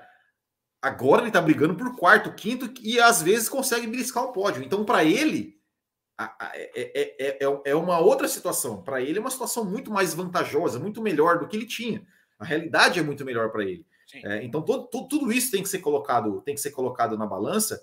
É, mas é, considerando tudo isso, eu acho que quando a Mercedes se acertar, é, se o Hamilton realmente, né, os, os dois ali é, brigando de igual para igual ali, né, ali na, na, na, na, questão mesmo de, de brigar, eu acho que vai ser uma briga muito legal, muito interessante. Né? Os dois vão andar muito, muito próximos. É, e sim, o Russell pode sim terminar na frente do Hamilton, porque o Russell tem qualidade para terminar na frente do Hamilton. Né? Ao contrário do que a gente falou de Pérez e Verstappen, que olha, não sei o quê, não que o Russell esteja no nível do Hamilton. Assim, em termos, né? Acho que, obviamente, nem se compara, né? Ainda. Mas talvez é, esteja mais perto, Will, até exato, com o Leclerc que a gente falou. Exato, exato, exato. Porque, assim. porque o, o, o Russell ele ainda não é do nível do, Ram, do, do Hamilton, mas ele tem tudo para chegar no nível do Hamilton. Para chegar no nível do Hamilton para quem sabe ser um, ser um cara tão forte, tão grande da Fórmula 1 como, como o Hamilton chegou. É, então, sim, o Hamilton pode, o Russell pode chegar, chegar à, à, frente do Hamilton, mas se chegar, eu acho que não vai ser tão fácil quanto, como, como tem gente achando que vai, que, que vai ser, não. É muito bem colocado. É, é, por essas e outras que você tem um ouvinte que todo o programa deixa um elogio para você e você o ignora, você o maltrata, você nem vai lá ah, eu? O cara, todo o programa, eu esqueci o nome dele, todo o ah, programa é? no YouTube e te elogia, com uma frase. E você nunca veio agradecê-lo. É um absurdo. Vou lá agradecer, então. Vou lá, então. É um absurdo que você faz. Vou você lá. pode esperar que ele vai aparecer, principalmente depois dessa explanação. é, essa explanação muito boa, muito, muito bem lembrada dessa questão dos caminhos, dessa questão da caixa que o Hamilton tem para amortecer. E eu acho que o principal dessa discussão é aquilo, até que eu, eu te interrompi. É, uma coisa é o carro tá onde está, gente. Uma coisa é o carro que está com dificuldade. Nenhum piloto pode esconder, por exemplo, informação do outro, porque ele está prejudicando a equipe de aprender o caminho, de evoluir. Os pilotos têm que trabalhar juntos. Ah, quando Exato. o carro está lá em cima, quantas vezes a gente viu Hamilton e Rosberg uh, não, e aí um, um, um, não fica tão mais rápido, o outro vai vira o jogo na hora do qualify. O Hamilton fazia isso demais, fez isso muito com o Bottas. O Bottas lidera FP1, FP2, FP3. Sim. Q1 e Q2. Na hora do Q3, o Hamilton vai lá e vem mais rápido que ele. A gente cansou de ver isso na briga dos dois. Então, quando o carro tá lá na frente, gente, é uma coisa. Quando o carro tá aqui atrás, é outra. Eu até já disse isso, acho que foi lá no Loucos, não me lembro se falei isso aqui no café. toda essa situação da Mercedes, essa trepidação literal da Mercedes, foi boa até para o Russell. Porque o Russell pôde chegar num ambiente em que ele. Não é que ele não tinha pressão, é claro que ele tem. Falar que piloto corre sem pressão é uma coisa que eu raramente digo porque é muito achismo da nossa parte. É, mas é uma pressão diferente. É uma pressão. Se ele chega, a Mercedes está voando, meu amigo, eu tenho, que, eu tenho que derrotar o Hamilton de qualquer maneira. É outro tipo de pressão. O fato dele chegar na Mercedes e a Mercedes está nesse brigando por oitavo, aí vai para um sexto, aí faz um pódiozinho aqui, outro ali, deu a ele, na minha opinião, uma tranquilidade de poder fazer exatamente o que ele está fazendo, que é acelerar, sem pensar em politicagem, sem pensar no que vai acontecer aqui, ali. Simplesmente ele está acelerando. E quando o piloto acelera sem essa, essa neura, é, a chance dele mostrar o talento dele é grande. Eu fico me perguntando, já que a gente está brincando nessa, né? As diferenças entre os companheiros de equipe. A do Verstappen e do Pérez é muito grande, concordamos. A do Leclerc e do Sainz é muito menor. Eu já acho que é, uma, é, é, um, é o degrauzinho mesmo. Eu já acho que a do Russell para o Hamilton é a menor ainda. O que é uma loucura, porque o Hamilton é o maior piloto, um dos maiores pilotos da história da Fórmula 1, inquestionavelmente. Então já é uma loucura de colocar o Sainz, aonde o Sainz, desculpa, o Russell, onde a gente está colocando. É, e eu repito o que falei, mais uma vez: o Sainz está melhor do que o Hamilton esse ano, mas é pouco, não é tanto quanto alguns querem insinuar. Vamos analisar a performance e vamos analisar também o resultado, mas não vamos misturar as coisas. São coisas muitas vezes diferentes. Will Bueno, eu estou muito Sim. feliz porque nós estamos não só tendo participações de superchat, de contribuições aqui dos nossos ouvintes, a galera clicando naquele coraçãozinho, no valeu, quem está assistindo Exato. depois, o valeu demais, está liberado. Como a gente está tendo uma profusão de meninas ouvintes aqui que a gente sempre gosta de elogiar, meninas Exatamente. que aparecem, pela primeira vez, Camila, Paola, enfim, sejam bem-vindas. A gente gosta, Renata Afonso está sempre aqui, a Cumatora está puxando a fila nos superchats. Então a gente sempre fica feliz com a participação feminina, saudamos aqui, felizes a participação das moças aqui contribuindo com a nossa discussão. Olha só, o, o, o, vamos para o superchat do Eric Major, e ele, inclusive, ó, eu não sei se era ele que você, você estava falando, mas ele me elogiou no chat aqui também, falando que oh, eu curto, ó, curto você demais, me elogia, cara, sempre elogia o seu então você tem dois, então você tem dois fãs, porque não é o, obrigado, é o Eric. Obrigado, não é obrigado, Eric, Eric, obrigado. É, bom, ele, ele, ele fala sobre a Ferrari, né? Ferrari está fazendo muita lambança. Se não ajeitar a equipe até o fim do ano, vai perder o caneco. Concorda, Fábio Campos? A Ferrari está fazendo muita lambança ou foi um erro circunstancial ali? Exatamente, exatamente, exatamente. Aí você já, você já matou a questão aí. É, cuidado para não confundir, Eric e ouvintes. A análise da Ferrari histórica, a análise da Ferrari de 2017, 2018, que não é a mesma Ferrari. Não é exatamente, eu estou dizendo em termos de hierarquia de comando. Não é a mesma. Tem muita gente diferente. O Lauren Max não estava lá. O Matia Binotto não ocupava o cargo que ocupa. É, não acho, Eric, que está fazendo muita lambança. Porque eu não vi muita lambança em nenhuma das outras provas do ano, tirando o Mônaco, que é uma situação de chuva, de pista secando. Tem que acertar? Tem que acertar. A essência do seu comentário é essa. Se não ajeitar, perde o caneco. Concordo. Na segunda frase eu concordo. Agora, eu acho que nós não podemos misturar a análise do nosso conceito de imagem que nós temos da Ferrari, porque a Ferrari já tem enraizada nas pessoas um conceito de equipe que erra muito. Uh, se o fã quer ter essa análise, ok. Quer ter esse carimbo, ok, faz parte. Nós, analistas, temos que ter um pouquinho mais de pé no chão. É, é outra Ferrari, é outra situação. Eu até citei pós-Mônaco. Uh, tem que criar a armadura que a Mercedes já tem. A Mercedes já tem uma armadura de. O que, que é a armadura? É a casca mesmo, é a frieza de tomar decisões que decidem um campeonato numa fração de segundo. E eu repito o que falei semana passada. A situação de Mônaco vai se repetir. Não, na situa não no caso da chuva, mas de você ter que tomar a decisão. Cara, ou a gente para ou não, ou a gente entra ou não, nós vamos trocar agora ou não, nós vamos ouvir o piloto agora ou não e isso pode decidir o campeonato. Se isso acontece numa chuva no Brasil, por exemplo, que é lá no final do ano, e é onde chove, a gente sabe, uh, você perde justamente o campeonato nesse movimento. Então, a Ferrari tem, vou repetir até um tweet que eu coloquei uh, lá no arroba campusfb. A Ferrari tem que sentar, tenho certeza que fizeram isso, analisar com várias telas, a equipe inteira. Olha, olha aqui a tela do gráfico onde estavam os pilotos, aquele mapinha. Olha aqui o delta dos pneus. Olha aqui a informação do intermediário. Olha aqui a informação do, do chuva. Olha aqui o tempo do Gasly, que colocou. Campos, diga, diga. Eu, eu, não, eu, não, sei se você viu depois, né? Acho que é, é eu não sei qual, eu não vou me lembrar qual, não sei se é o Race Fans, Race Fans, que eles colocam é, toda a transcrição dos rádios. Colocaram do Pérez, do Verstappen, do Leclerc e do Sainz. Ali né, na ordem cronológica ali. Pra... Ali fica claro, ali fica Cara, claro, ali fica claro como o Sainz leu a corrida muito melhor do que o Leclerc. Exatamente. Porque o Leclerc fala, né? Eu acho que Esse... intermediário é, menor, é melhor. Isso. E o Sainz não. O Sainz fala isso. Vamos esperar porque isso aqui vai ficar, vai ficar, vai ficar seco. Então tem que se analisar tudo isso. A Ferrari, tenho certeza que eles fizeram isso porque essas equipes trabalham com um padrão industrial. Elas pegam os erros e vão ali fazer né, ali aquela evolução contínua do, do, do, do da eficiência japonesa, quase fizeram isso. Mas, é o que eu coloquei no Twitter, nada te treina para tomar decisão sob pressão.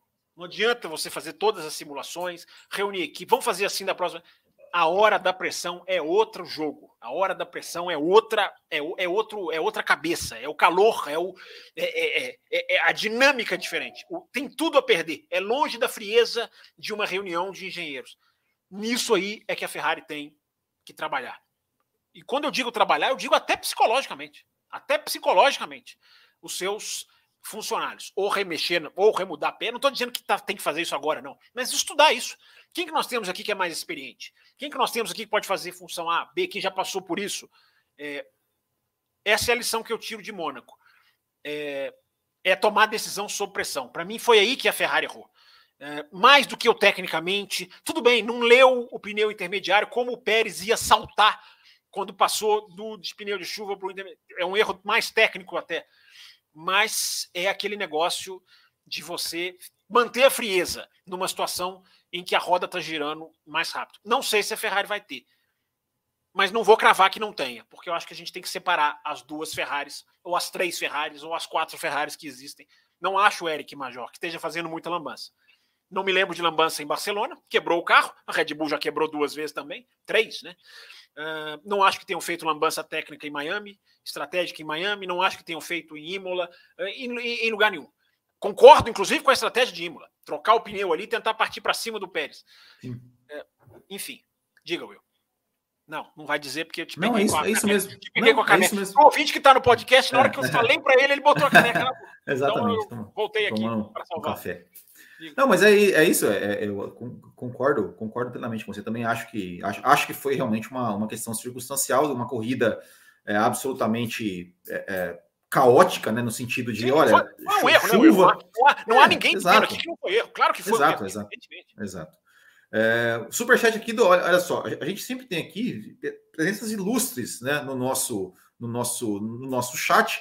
Uh, e temos, temos, temos sempre o Sebastião Vettel aparecendo aqui, e hoje nós temos o Reiki Kovalainen, que ele fala Legal, assim. Os caras vem... falando português, os caras dominando a língua é, portuguesa, é, né? Vê, né? Tudo, tudo, apre, aprenderam português para ouvir o café. Ó, que eles falaram que ele venceu uma corrida sem ser filho de dono de equipe. Né? Aquela corrida que o Felipe Massa Aquela corrida.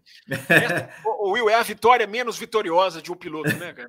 É a única da carreira do cara, mas o, cara, é. o mérito do cara, tudo bem, estava ali, chegou em segundo, mas é Sim. é aquela. Esse é o resultado versus performance, dá um, é. dá um programa, Exato. dá além da velocidade de discussão. Exatamente. Aí, exatamente, Essa, exatamente, porque inclusive. Para quem não sabe, explica, Will, explica. Você, não, que é, é porque, você que é o, porque, estudiante, o estudioso de história. Porque, porque inclusive, se não me falha a memória, ele foi um dos ultrapassados na largada pelo Felipe Massa. Né? O Felipe Massa estava largando em terceiro, né? Com, acho que, se eu não me engano, as duas McLaren na, na, primeira fila. O, o Felipe Massa passou as duas McLaren ali na largada do GP da Hungria de 2008. Ele estava liderando com muita folga e, infelizmente, para ele, quebrou o motor ali, faltando três voltas para o final. E o, e o Kovalainen, para quem, não, quem não sabe, o é. Kovalainen estava em segundo e ganhou essa corrida. E foi a única vitória foi da carreira única, dele, que é uma coisa mais única, incrível do mundo. A única vitória. Bom, tem mais um superchat aqui, Fabricando, mas antes, antes do superchat, ó, nós passamos. Ah, ah, tem, tem, ah, tinha esse também. Já tem tava, esse aqui, né? é, depois tem mais um, né? A galera tá. Esse superchat é para mostrar para o Raposo que sem ele tem superchat. Olha, tá aí, ó. Tá aí, Eu achei que ele falou que sem ele tem safety car. É. Não é, né? É, é superchat. Super, superchat, né? Ou, ia... ou É, sem ele não tem Scratch Skill, não. Scratch Skill seria. É. Minhas minha quarta desculpa, por favor. Desculpa, é, porque, porque eu ia até comentar né, que a gente já, já passou de uma hora sem nenhuma preocupação com o tempo. É, e, bem, é, e aproveitar aqui, Fábio Campos, para fazer aquele momento merchan. Aquele momento merchan. Ah, vamos né? lá, por favor. E temos aí, dois merchans. O primeiro merchan é para. Merchan com desconto, né? É, exatamente. Que este podcast, né, este, este, essa live, ele também é um oferecimento da loja do Botequim GP, onde você encontra camisetas e moletons exclusivos, né, para você que é fã de Fórmula 1, quer colocar uma camiseta, um moletom exclusivo de Fórmula 1. É, e entrando lá em www.bootkinggp.com.br e digitando o cupom Café com Velocidade ou o Além da Velocidade, que inclusive já foi usado, viu, Fábio Campos? É, ah, eu quero, é. eu quero, eu quero mexendo isso aí. é, o cupom Café com Velocidade você ganha 10% de desconto lá na loja bootkinggp.com.br. E este podcast também é um oferecimento, Fábio Campos, sabe de quem? Dos apoiadores do Café com Velocidade, que contribuem com a gente mensalmente aqui para manter vivo esse, esse podcast, essa estrutura, este, este, essa plataforma que nós estamos fazendo a live, né, com sem, sem limite de tempo, é por culpa por culpa, né? Culpa no, sentido não, positivo nós, da palavra. Nós ainda temos o um limite de tempo, a gente está chegando lá, é, tá quase chegando lá. Por conta, por conta dos apoiadores, que você pode entrar lá no www.cafécomvelocidade.com.br, tem lá para você apoiar, né? você pode entrar lá, que lá você, você clicando lá, você vai, vai ser redirecionado para o Apoia-se, né? O apoia.se barra Café com Velocidade, ou se você não quer ter todo esse trabalho de ir em outro site, aqui no YouTube mesmo. Clique ali em Seja Membro, seja membro, que você nos ajuda mensalmente, né, a, a, a, a financeiramente, né, mensalmente. Você faz parte do nosso grupo do WhatsApp ali, é, onde você pode interagir com o Fábio Campos. É, e, e, enfim, você nos ajuda aí a manter vivo este projeto. Então, se você gosta do nosso trabalho, se você vê valor em nosso trabalho, então seja um apoiador do Café com Velocidade. Diga, Fábio Campos se você vê valor no nosso trabalho, transforme em valor o nosso trabalho, para pegar o trocadilho. Mas eu deixa eu só falar rapidinho, já que a gente está nesse momento merchan. Sim. É, agradecer os apoiadores. Se você entrar nesse apoia.se é, barra café velocidade, café com velocidade, está passando aqui, você vai ver o número de apoiadores que a gente tem, não só. É, a gente tem também os membros do canal que não estão computados lá, mas já passa de 70 que é um grande orgulho para nós, você vai ver a meta que a gente tem lá de valor. Você nem precisa nem se tornar apoiador. Só de entrar você vai ver a meta, você não precisa de senha nem nada. E a gente está muito próximo, a gente está com mais de 90% para atingir. E quando a gente atingir essa meta, nosso, nosso primeiro passo é estender a nossa plataforma de vídeo aqui para ficar ilimitada, para que a gente possa fazer mais lives, talvez final de semana, talvez um café expresso gravado como live, para que a gente possa fazer os além da velocidade sem, sem tanto limite de tempo. Então, é, só complementando isso que o Will falou, se você está assistindo o nosso programa, e você quer fazer como o Hugo, sabia, o, o, o Will Bueno, que às 10h28, ou seja, durante esta gravação, Olha que legal. se inscreveu lá como promessa de apoio, que é uma previsão que ele faz para depois legal, consolidar. Legal. Então, você pode fazer como o Hugo, você pode ir lá e se juntar. Cada apoio você pode escolher lá no Apoia-se. No YouTube tem as três faixinhas definidas, mas lá no Apoia-se você pode escolher o valor que é bom para você. Cada uhum. real que você ajudar, você pode ter certeza está fazendo muita diferença aqui na, no nosso trabalho, na reestruturação do nosso podcast e no nosso crescimento, porque a gente está conseguindo, felizmente, dar os nossos passos aí, a ponto de sermos patrocinados pela Botequim GP, pela loja do Botequim GP, que você arruma lá as camisas mais legais que você pode achar, porque não são só camisas dos times, você tem a camisa de piloto, de frase de piloto, camisa do circuito, da pista que você quer, Exatamente. da pista que você gosta. Então, entra lá na telinha que a gente mostrou aqui agora há pouco, na loja botequimgp.com.br que você pode. E você coloca lá, coloca o cupom além da velocidade. Pode colocar café com velocidade, mas coloca além, para eu ficar com mais moral aqui nos bastidores. é isso aí, é isso aí. Então, qualquer um que você usar, você pode, vai, você vai conseguir. Você vai conseguir comprar. Falando também em ajuda, outra coisa que nos ajuda sempre é o super chat e temos mais um super chat aqui. Temos Fábio, mais aqui? Peraí, vamos Do Fábio Nemer. Eu preciso ser muito dinâmico para conseguir esse ritmo de vocês. Vocês estão muito, muito rápidos para mim. Achei, achei. Está na tela. Vamos lá. Tá na tela. Vamos lá. Se Pérez vencer, ganha consistência e confiança. Se Verstappen ganhar, ele mostra que merece ser o número um da equipe. Vocês acham que Baku será um divisor de águas para a Red Bull este ano? Eu acho que eu acho que não. Eu acho que divisor de águas não, porque não vai definir quem é o primeiro, não vai definir se o Pérez chegou na briga. Eu acho, eu repito, Fábio, assim, é legal a sua pergunta. Eu acho que quebrar a estrutura da Red Bull não vai ser fácil. Ficarei imensamente feliz se eu tiver que chegar aqui lá na frente e falar assim: a Red Bull liberou, a Red Bull não interferiu, a Red Bull se arrependeu, entre aspas, embora não vão fazer isso publicamente nunca, do que fez na Espanha, deixou aquilo que a gente diz aqui, tem gente aqui no chat que chama de delírio, é, deixou uhum. o jogo ser jogado. É só isso que a gente pede, porque a gente viu na história da Fórmula 1 em 2007, em 2010, uh, em 1986, onde o Will estava acompanhando, se lembra melhor do que eu, a gente viu três pilotos chegarem. Não é nenhuma aberração, embora raro, claro que é raro. Mas três pilotos, ou seja, dois de uma mesma equipe, por que pedir três pilotos de três equipes diferentes? É um sonho que eu não vou nem chegar lá, embora também possa acontecer. Batemos na trave em 2003, o Will se lembra muito bem disso. Três de três equipes diferentes seria ótimo. Exato. Mas que bom se chegarem dois, como chegou em 2010 em 2007. Que bom se chegarem dois. Uh, e o Weber conseguiu chegar naquele ano. Isso. E o, uh, em 2007, um estreante, embora genial, conseguiu chegar, que era o Lewis Hamilton. Então, não é delírio uh, dizer que essas coisas podem acontecer no esporte. Eu acho que, por mais que eu queira, Fábio Nemer, Xará, uh, eu acho que o Azerbaijão não vai mudar. Eu acho que a Red Bull vai seguir privilegiando o Verstappen. Mas vai ficar, vai ficar, digamos, é, constrangedor se o Pérez chegar na frente do Verstappen. E o Pérez, o Will esbarrou nisso. O Pérez tem no Azerbaijão um retrospecto melhor do que o do Verstappen, que é absurdo falar. Né? Um retrospecto melhor do que o do Verstappen em resultados. O Will falou três pódios, eu nem sabia. Eu me lembrava três de um de Force India. Dois de Force India, dois de Force India, India né? E a ah, 2018 tá. e 2000, acho que 2016, acho que 2016 2016 2018 ele chegou em terceiro e 2021 ele ganhou a corrida. 2016 não é aquele que o Stroll foi. Não, não, o Stroll ainda não estava. Não, 2017. É, 2017 o Stroll, o Stroll ainda não estava, é verdade. O Stroll é. ainda não estava em, em, em 2017. Eu estou até conferindo aqui, Will, certinho, só para a gente dar informação. 2018, uh, 2021, uh, 2016. E 2000. Ah, tá, não tá aqui porque eu tô olhando. É, você tá Azerbaijão, é, é GP da Europa. É, ainda era é, GP da Europa. É isso mesmo. É isso mesmo. Cliquei aqui. 16 foi terceiro, 18 Exato. foi terceiro e 21, evidentemente, foi primeiro. Então, vamos deixar o jogo ser jogado, gente. É só isso que a gente pede. É só isso. Vamos deixar o jogo Exato. ser jogado. Eu acho que o jogo vai se, resol... vai se resolver naturalmente. com o Pérez, com, desculpa, com o Verstappen e com o Leclerc. Mas eu também achei que o Rosberg nunca chegaria. E ele chegou. E ele foi campeão do mundo. Que bom se o jogo é. for jogado. E a gente se surpreender, porque o esporte, às vezes, tem Exato. muito fã de Fórmula 1 que perdeu isso, né, Will? A, a capacidade do, da surpresa do esporte. É, vamos, vamos, vamos, vamos assistir e vamos torcer para que a Red Bull deixe, embora eu acho que não vai, mas vamos esperar que a Red Bull deixe a briga ser brigada.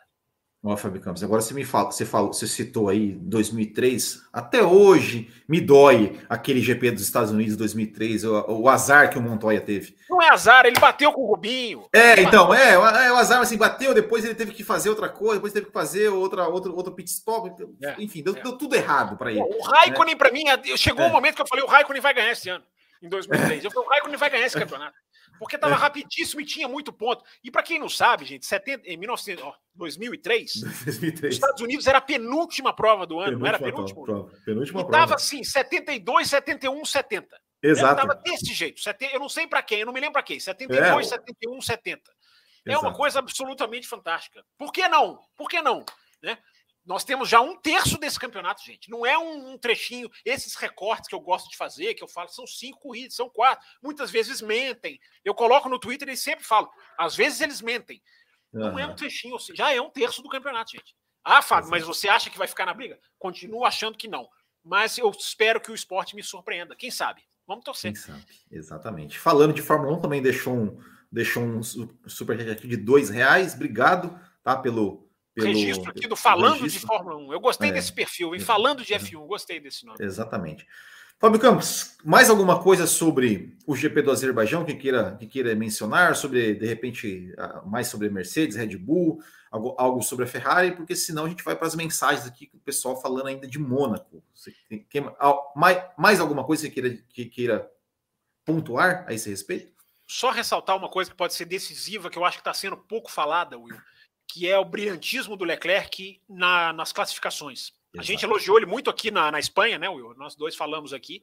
A, a, a, muito mais do que a técnica, o ímpeto de conseguir ele errar e depois entrar com tudo numa volta Exato. sem ter, ó, sem ter a, bunker lap, né, como eles dizem em inglês, né, sem ter a volta, a volta de segurança, que é a primeira volta do Q3, o tempo de segurança, né, a margem de segurança.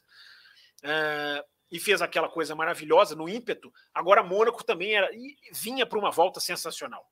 Né? É, volta interrompida, você fica chamando de azar, e aí nós discordamos, eu não chamo de azar, não, é, porque quando um piloto bate, uh, é uma pena claro. que o outro não tem culpa, e você fica me criticando por isso.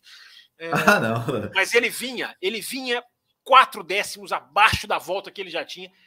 Seria uma coisa antológica, seria uma coisa antológica. E ele tem, gente. A gente já falou dessa questão do aquecimento de pneus, como está sendo decisiva, como a Ferrari, todos os indícios levam. A Ferrari aquece mais rápido, mas como os carros ainda são muito jovens, ela aquece mais rápido, mas ela, a vida útil também dura menos do que a Red Bull. É, esse é outro fator, porque o Leclerc tem cinco poles em sete corridas, gente. Isso pode ser decisivo no Azerbaijão. Pode não significar nada, porque essa corrida é maluca. Mas favorito para pole, Will, eu já tenho. Não sei se você tem. Ah, com certeza, com certeza. Ah, o Leclerc, Leclerc em volta lançada hoje é, não tem para bater. Não tem para bater. Talvez o Hamilton, se o Hamilton tivesse um, condições ali, um carro para bater. O Verstappen também é. seja magnífico. É, sim, né? óbvio, claro. Mas, mas, eu acho que, mas eu acho que o Leclerc, nesse, nesse quesito, volta, volta lançada ali de, de, de, de classificação, eu acho Não, que ele está demais. É, Barcelona tá, ele mostrou tá, que ele está afiado, ele está demais. Está é, né? um pouquinho na frente ali do, do, do Verstappen, sim, e, e é realmente está. Tá, é, é, um, sempre foi, né? Desde que ele teve, teve condições de, de, de, ter, de ter um carro para fazer pole position, ele sempre, né? Em 2019, ele foi o que mais fez pole position, e, enfim, é um cara. Ano passado ele fez duas poles, então Will, realmente. Oi. Will, tem uma estatística, eu vou até só deixar. A gente está ficando é, apertadinho no tempo aqui, embora sem raposo. Mas tem uma, tem uma coisa. Eu vou deixar essa para quinta-feira. Eu vou, eu vou jogar no ar que talvez na quinta-feira a gente volta sobre esse assunto aqui no, no, no, Além da Velocidade, porque eu sempre lembro. Né? É, Quinta-feira tem o bloco do café, que é o Além da Velocidade aqui, que a gente bate um papo aqui direto com os nossos com os nossos ouvintes, está até aqui na tela. Mas, Will, olha que coisa impressionante. Olha que coisa impressionante. Uh, você sabe quantas poles tem Leclerc e Verstappen? Você quer chutar? Ai. Ou você sabe de cabeça? Você que é um catedrático dos números. Rapaz, agora você me pegou de costa curta. Eu acho que o Verstappen, se não me engano, acho que tem umas 10 ou 12, o Leclerc umas 3, 25, vamos colocar, 25 poles. Não, cada um separadamente. É... Não, só. Ah, tá. O Verstappen, é... tem... O Verstappen é... tem 14 poles, Will. Uhum. O Leclerc tem 14 poles. Eles têm exatamente o mesmo número de poles na carreira, que é apenas uma coincidência que não é onde Sim. eu quero chegar. Só que você pega vitórias. Os dois têm 14 poles. Sim. O Leclerc tem quatro vitórias. Exato. E o Verstappen tem 24. Seis vezes mais do que o Leclerc. O que, que isso quer dizer? Eu espero você na quinta-feira para a gente discutir. aí, aí, falar sobre isso, para a gente mergulhar. Boa. Essa estatística que é estapafurdiamente pavorosa, mas é engraçada, interessante e dá para refletir em cima dela. Para pensar Boa. na quinta-feira com o Fábio. Exatamente. Ó, então, pessoal, quinta-feira que não é feriado, a não ser. Não que... é feriado, só o mesmo uma cabeça dura que falou é, que era feriado. É. Não é feriado. Te, te, teve alguém no, chat aqui, alguém no chat aqui que falou que quinta-feira vai ser dia do, do, radialista, né? Não sei, talvez você. Não, o dia do né? radialista apesar, é apesar, novembro. Apesar que é podcast. ah, então, então não deve ser. Então. Dia do radialista é novembro. É novembro. Então, Fábio Campos, eu, eu vou ler aqui três mensagens é, rapidamente que falam Bora. mais ou menos sobre a mesma coisa. Uh, com relação a Mônaco, né? O primeiro é do Cleiton Batista Mendes. Ele fala, boa noite, primeiro. Primeiro, ele, fala e-mail, né? É mensagem. Não é e-mail, seu Cleiton. Não é. é e-mail. Você entrou na página do café, inclusive tá vou colocar o endereço aqui na tela. Você entrou na página do café e você deixou a nossa mensagem. Não tem e-mail. Uh, ele, ele pergunta o seguinte: só eu sinto saudades do Mazi Parece que a nova direção de prova quer esquecer o Masi, mesmo suas melhores decisões, tipo esquecer o virtual safety car e aquelas largadas em movimento e adotar bandeira vermelha de cara. Agora é sempre virtual safety car antes do real. Por quê? Outra pergunta do João Pedro Melo. Salve, amigos do, do, do Peraí, café. deixa eu responder essa, não pode não? Ah, não, não, se quiser, então quer fazer. É, é, é, é, basicamente tudo o mesmo assunto. Ah, tá, relacionado, mas, vai, vai, vai. É a outra é Michael Masi safety, não é possível.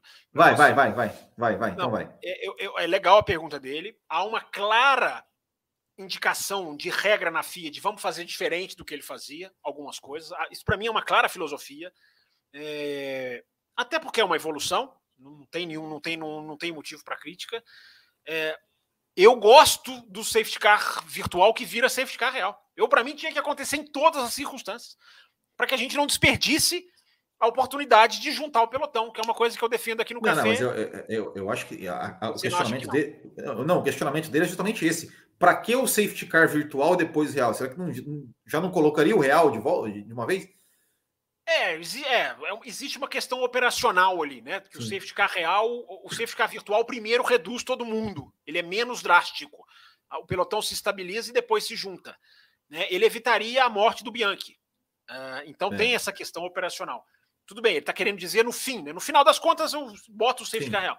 Muitas vezes você reduz a velocidade dos carros para que os, os funcionários já de, os funcionários, né? Os comissários aí, os, meu Deus, o pessoal dali da. da é, os fiscais, os comissários de pista. É, os, né? os, os, comissários. Os, os né? marshals. Os marshals, isso. Vamos, vamos no inglês. Quando a gente não acha português, vamos no inglês. Pedimos desculpas pela quinta vez agora, pedimos a língua portuguesa. Pedimos desculpa à língua portuguesa. Sorry, I'm sorry. I'm sorry. é, é. Tem uma piada do I'm sorry que, se tiver tempo, eu conto. Mas, enfim. É, muitas vezes eles acessam ali se vai ser preciso ou não o safety car real. E e muitas vezes o tipo de limpeza de pista faz com que eles precisem de um buraco. Aí o safety car real tem que entrar, porque ele junta todo Sim. mundo e aí existe esse buraco deles poderem Sim. entrar mais a fundo na pista. Mas enfim, se, se oficializarem isso, safety car virtual, para todo mundo ali primeiro baixar e depois juntar, para nunca perder a oportunidade de juntar o pelotão, é, eu, eu, eu bato palma, eu assino embaixo.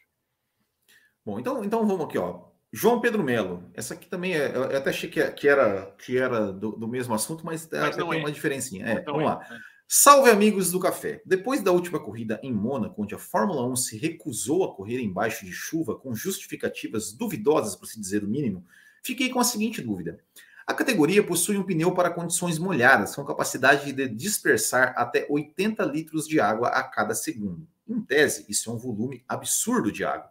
Então, por que raios ainda relutam em não correr na chuva? Onde está a raiz do problema? Grande abraço. Porque passar. Como é que é o nome dele? É o João, né? É o João, João Pedro Melo. João Pedro, ótima pergunta, João. É porque passaram do ponto. Existe uma questão. Você dispersa muita água? É bom? É bom. Mas aí você gera um spray que inviabiliza o carro de trás de enxergar. É, era, é preciso se chegar, e é difícil que se chegue sem testes, isso eu tenho que dar a mão à palmatória à Pirelli, da qual eu sou crítico. É, você tem que dispersar água, ou você passa a dispersar água de um outro jeito, com outro desenho de pneu, ou você dispersa menos água, você aguenta menos chuva, mas você pode correr numa chuva mais leve. Que é, é aí que se passou do ponto. A dispersão de água se tornou tão violenta e com o carro de efeito solo ela é potencializada, porque o ar a água faz o caminho do ar. E o caminho do ar foi planejado para passar e subir. A gente já explicou isso aqui. Mais do que no carro do ano passado. Isso, na teoria, amplia o spray. Então, uh, eu acho que passaram do ponto, João Pedro. Eu prefiro muito mais você dispersar, ao invés de 80, 60, 55. Ah, Fábio, se chover muito forte, você não corre. Mas o que é mais provável? Chover muito forte ou uma chuva qualquer? A chuva qualquer, para mim, é muito mais provável eu tiraria. É difícil dar esse passo atrás sem testes. Você não pode fazer isso no chute. Jamais. Mas eu acho que a situação é essa, João. Passaram do ponto. Hoje se dispersa demais e se dispersa errado. Eu já discuti, já debati isso com o Adalto. A gente já concordou nisso lá no Loucos. Talvez levantar o carro. Você dispersa a água de um jeito diferente. Uma configuração de altura de carro obrigatória para chuva. É tão absurdo assim? Não. Alguma coisa tem que ser feita para essas maquininhas voltarem a andar na chuva coisa que estão fazendo muito pouco hoje em dia. E Outra mensagem sobre este assunto, depois tem mais uma mensagem é, sobre um outro assunto, mas vamos lá. Adriano Eduardo. É. Olá, pessoal do café. Quero Olá. registrar uma crítica um pouco atrasada à direção de prova do GP de Mônaco. Ah, achei esses... que era uma crítica nossa. Não, não. não. Esse, esses dias me fizeram a polêmica pergunta de quem foi o melhor de todos os tempos. E eu costumo sair dessa respondendo que foi o lendário Marcus Wilkenhock, que disputou o seu único GP largando de pneus de chuva antes de chover. E quando Mas a água caiu. Esse é resultadista, hein, Will? Esse é resultadista. não, ele, não, ele, ele, falou, ele, ele, comentou que é uma zoeira, claro. Tô brincando, eu é, sei. Tô É, e quando a água caiu, ele liderou a prova a bordo de um dos piores carros dos grids, nos rendendo uma das histórias mais curiosas e divertidas da Fórmula 1. O que a direção de prova fez em Mônaco e, e anda fazendo quando há uma pequena chance de chuva impede o inusitado, o que seria muito bem-vindo em Mônaco. Acho que a corrida não foi ruim, mas poderia ter sido muito melhor se deixasse os pilotos correr na chuva. Será que há tantos riscos assim em deixar pilotos profissionais em carros que hoje são muito seguros correr com pista molhada? Essa é a pergunta que ele faz. Aí, observação: por profissionais não inclui dois filhinhos de papai que bateram mesmo no safety car. e aí, e aí Fabio? Como é que é o nome dele? Desculpa, eu sempre não lembro. Adriano Eduardo. Adriano, eu não sei se você ouviu o café da segunda-feira passada. É, ou já terminou de ouvir, né? Esses caras falam demais, o café fica muito grande. É, eu acho que essa questão do excesso de segurança tem a ver até com essa questão de você colocar dois diretores de prova diferentes, que Sim. se revezam. Eu acho que você coloca ali, uma, é um achismo meu puro, é, você coloca ali uma pressão em um não fazer besteira. O que, que é besteira para eles? É um acidente que alguém se machuque. É um pensamento de segurança excessivo, eu concordo com você. Eu concordo com você. É, há uma segurança excessiva hoje em dia, por causa dessa questão dos pneus, que eles nunca vão dizer publicamente, porque eles não vão jogar a Pirelli under the bus, em inglês, né, uh, na fogueira, em português, não literal, mas enfim, as expressões adaptadas. Eles não vão falar isso, eles não vão falar a verdade. Olha, nós não podemos correr por causa da Pirelli, porque isso é comercialmente, você destrói a imagem da marca. Eles não vão fazer isso, não vão fazer isso. É, e não estou dizendo que seja só isso há sim um excesso, que eu concordo com você. Pode ser. É, o medo. Eu vi, ele fez uma pergunta muito interessante, né? Há tanto perigo assim?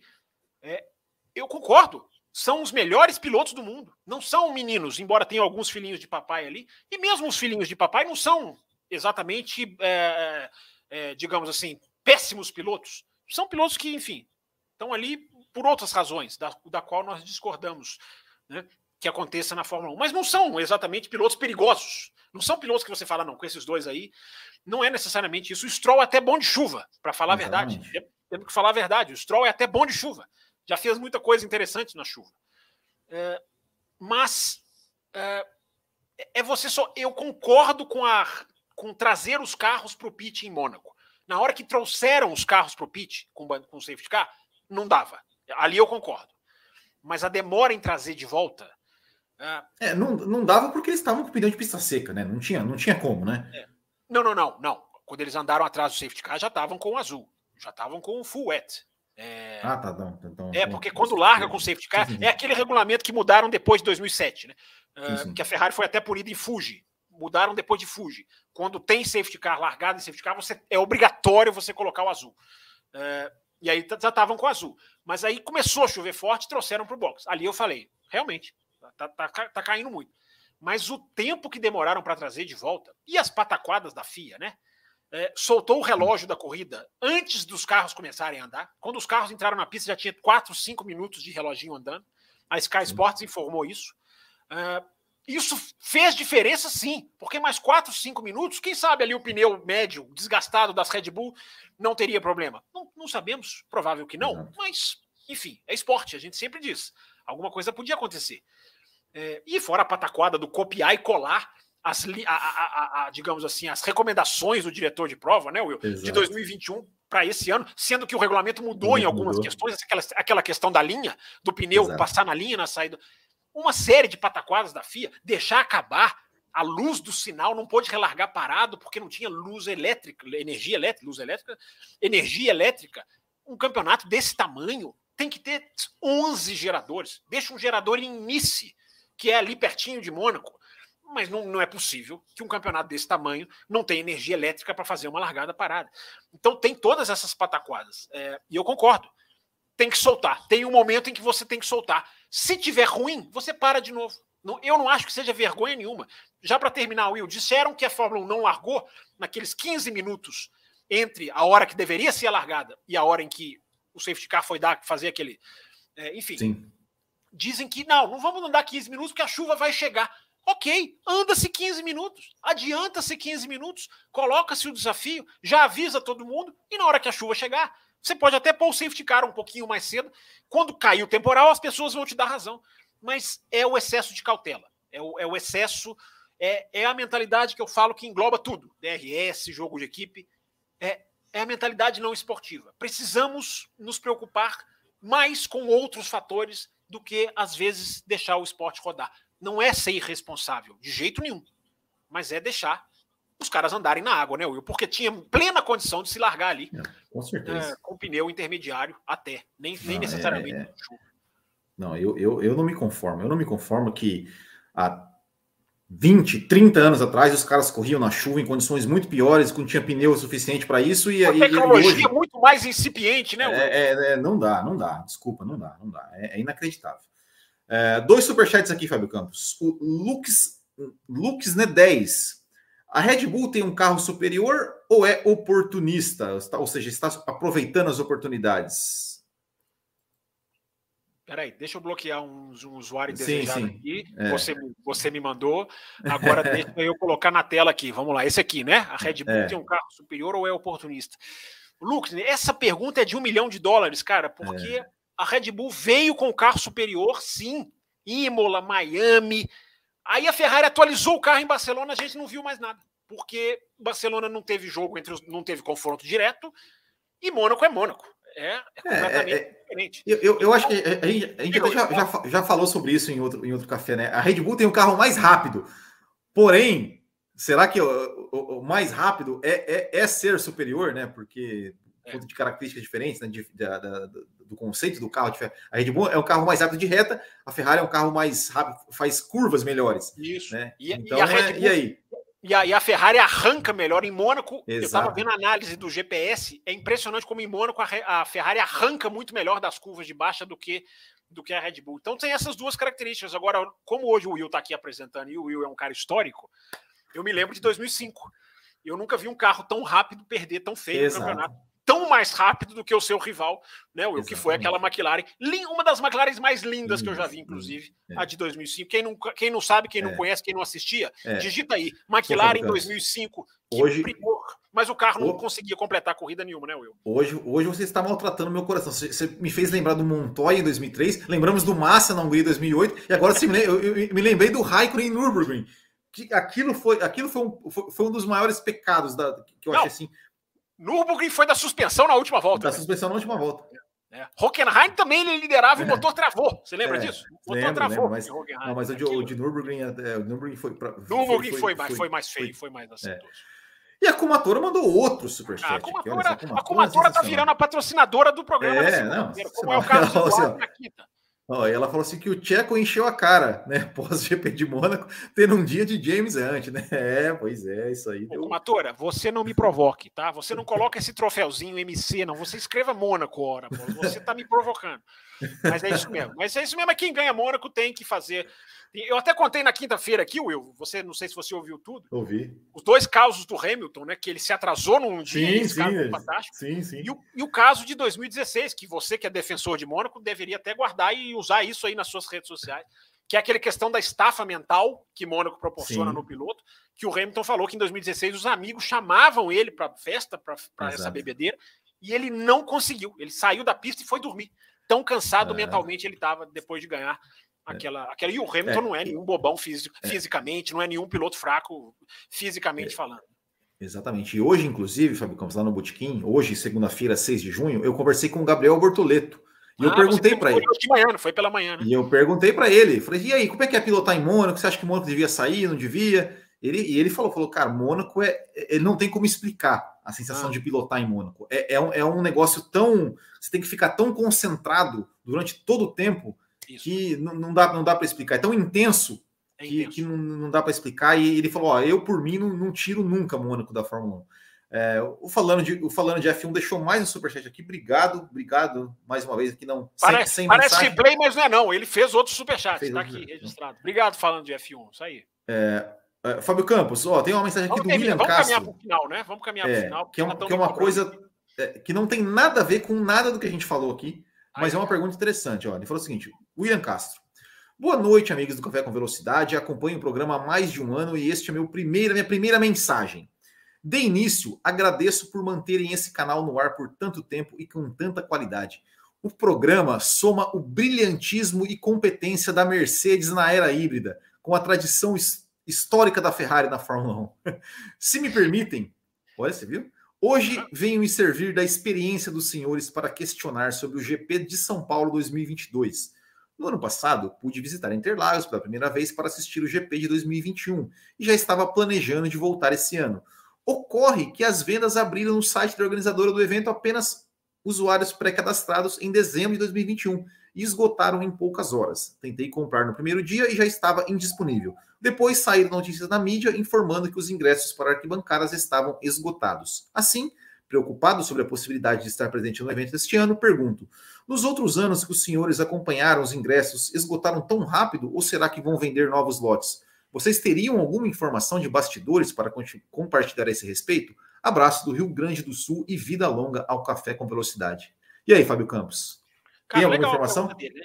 É legal a pergunta dele. É bacana, assim. É, eu já testemunhei o seguinte: é, como é que é o nome dele, Will? Para variar, eu esqueço. Para variar, não ah, gravo. Tá aqui, peraí, peraí, tá aqui. É o William Castro. Belo nome. William Castro, isso. É, William, é, eu já testemunhei diferente, eu já fui a 23 grandes prêmios do Brasil e testemunhei diferentes sistemas de venda de ingresso e, de ingresso e diferentes velocidades. Uh, teve um ano, eu não vou me lembrar qual, é, que os ingressos se esgotaram rapidíssimo, muito rápido, e as arquibancadas estavam vazias, ou semi-vazias, para não exagerar. Tinha muito espaço na arquibancada. Eu fui em 99, por exemplo, com o Rubinho na Stewart, que o autódromo estava cheio. Ah, já, já, quer machucar meu coração de novo. Mais uma corrida, pecado. Hoje eu tô. É, que o Rubinho. o, Rubinho o Rubinho chega a passar é. o Hackney na reta oposta né? O Mika Hackney. Não, ele passou, não, ele passou o Coulter, né? O Hack, não, não, era, era o Hackney. Era o Hackney, era o, Hackney, era o Mika Hackney. O, o, Coulter teve problema no começo, ficou três voltas atrás, mas isso, enfim, prossiga, prossiga. É, eu fui em 99, vi o autódromo cheio. Voltei em 2000 com o autódromo lotado, porque aí era Rubinho na Ferrari. Era estádio de futebol. É, não cabia ninguém. 2000, 2001. Eu nunca vi Interlagos tão cheio. Uh, hoje em dia, os ingressos esgotam com a capacidade de arquibancada, a meu ver, muito menor. Acho, aí é um, apenas um achismo meu, que, que vão abrir porque acho que estão vendendo por lotes. Há uma série de. Eu tenho uma uh, informação. Vou, vou, vou passar para você já já. Há uma, há uma. Eu desconfio, posso estar sendo leviano, né, de que o ingressos esgotados é uma boa publicidade para depois você puxar e falar: olha aqui, abrimos mais. Fazer, tem, tem quem faça isso, eu já, eu já trabalhei com evento. Tem quem faça isso de forma calculada, o que não é legal, não é bacana você fazer isso. É, você pode até anunciar, vamos vender em lotes, lote 1, lote 2, lote 3. É, desconfio que no Brasil há quem faça isso, mas não quero ser leviano de dizer que a Fórmula 1 está fazendo. Acho que vão abrir mais lotes. O autódromo hoje é dado como lotado com uma condição muito menor de público do que era antes. É, eu te sugiro continuar insistindo e comprar sempre ingresso de fontes, digamos, confiáveis, porque também tem esse perigo. Mas digo eu, você tem informação e informação é importante. Vai lá. Uh, enfim, temos, vamos ter mais um lote, né, de, de, ah, de já de, é legal, de, já é, já é, já é interessante se eles tiverem ter, divulgando isso. Vamos ter mais um lote de ingressos que serão comercializados a partir do dia 15 de junho para exclusivo para clientes do cartão Porto Seguro Bank. Tá? Isso é isso é informação. Quem, quem okay. tiver um cartão, um cartão de crédito lá Porto Seguro Bank, que eu honestamente nunca ouvi falar, não conheço, Também não, não sei, não sei qual é, é terão terá um novo lote de ingresso é, disponível a partir do dia 15 de junho. Não sei também a quantidade de ingressos, não sei quais arquibancadas serão, mas terá ingresso disponível. Tá? Essa, essa é a única informação que eu tenho com relação a ingressos. Não sei se depois disso vai ter mais lotes, né? porque, porque é, bem, é bem aquela coisa. Pode ser que né, tenham comprado aí, alguma empresa, alguém tenha comprado esses ingressos e vai, vai comercializar depois. Uh, mas a única informação que eu tenho é essa. A Comatora Brasil mandou mais um superchat aqui, e essa eu tenho certeza que o Fábio Campos não vai entender. Verstappen e Leclerc uma luta tão intensa quanto Seiya versus Saga. Eu entendi essa e exatamente eu faço, isso. Eu não faço. Olha aqui, Comatora, você vou te dar bronca de novo. Você não me veio com piada interna aqui, porque Seiya Saga, o que, que é isso? É piada. Eu isso pra mim é piada interna. Se é uma coisinha essa. dessas, desses, desses anime aí. É isso aí mesmo. É, isso é aí, piada o melhor, interna. o melhor Você de todos. Cartão amarelo, Comatora. ó, aqui, ó. O Eric Major mandou outro. Agora vai ter que, vai ter que, pra gente encerrar, Fábio Campos, com chave de ouro. Fábio Campos, conta a piada do I'm sorry. Não, peraí, tem mais. Não, só se forem dois. Só se for mais um. Tem, tem, tem, tem mais mensagem de ouvinte aí, não tem, não, Will? Não, não, não, não acabamos as É, mensagens. Não, não, no meu, no meu, no meu arquivo aqui não. É, é, são esses aí, né? Você tinha Paulo, você, você leu a mensagem do Paulo Teixeira?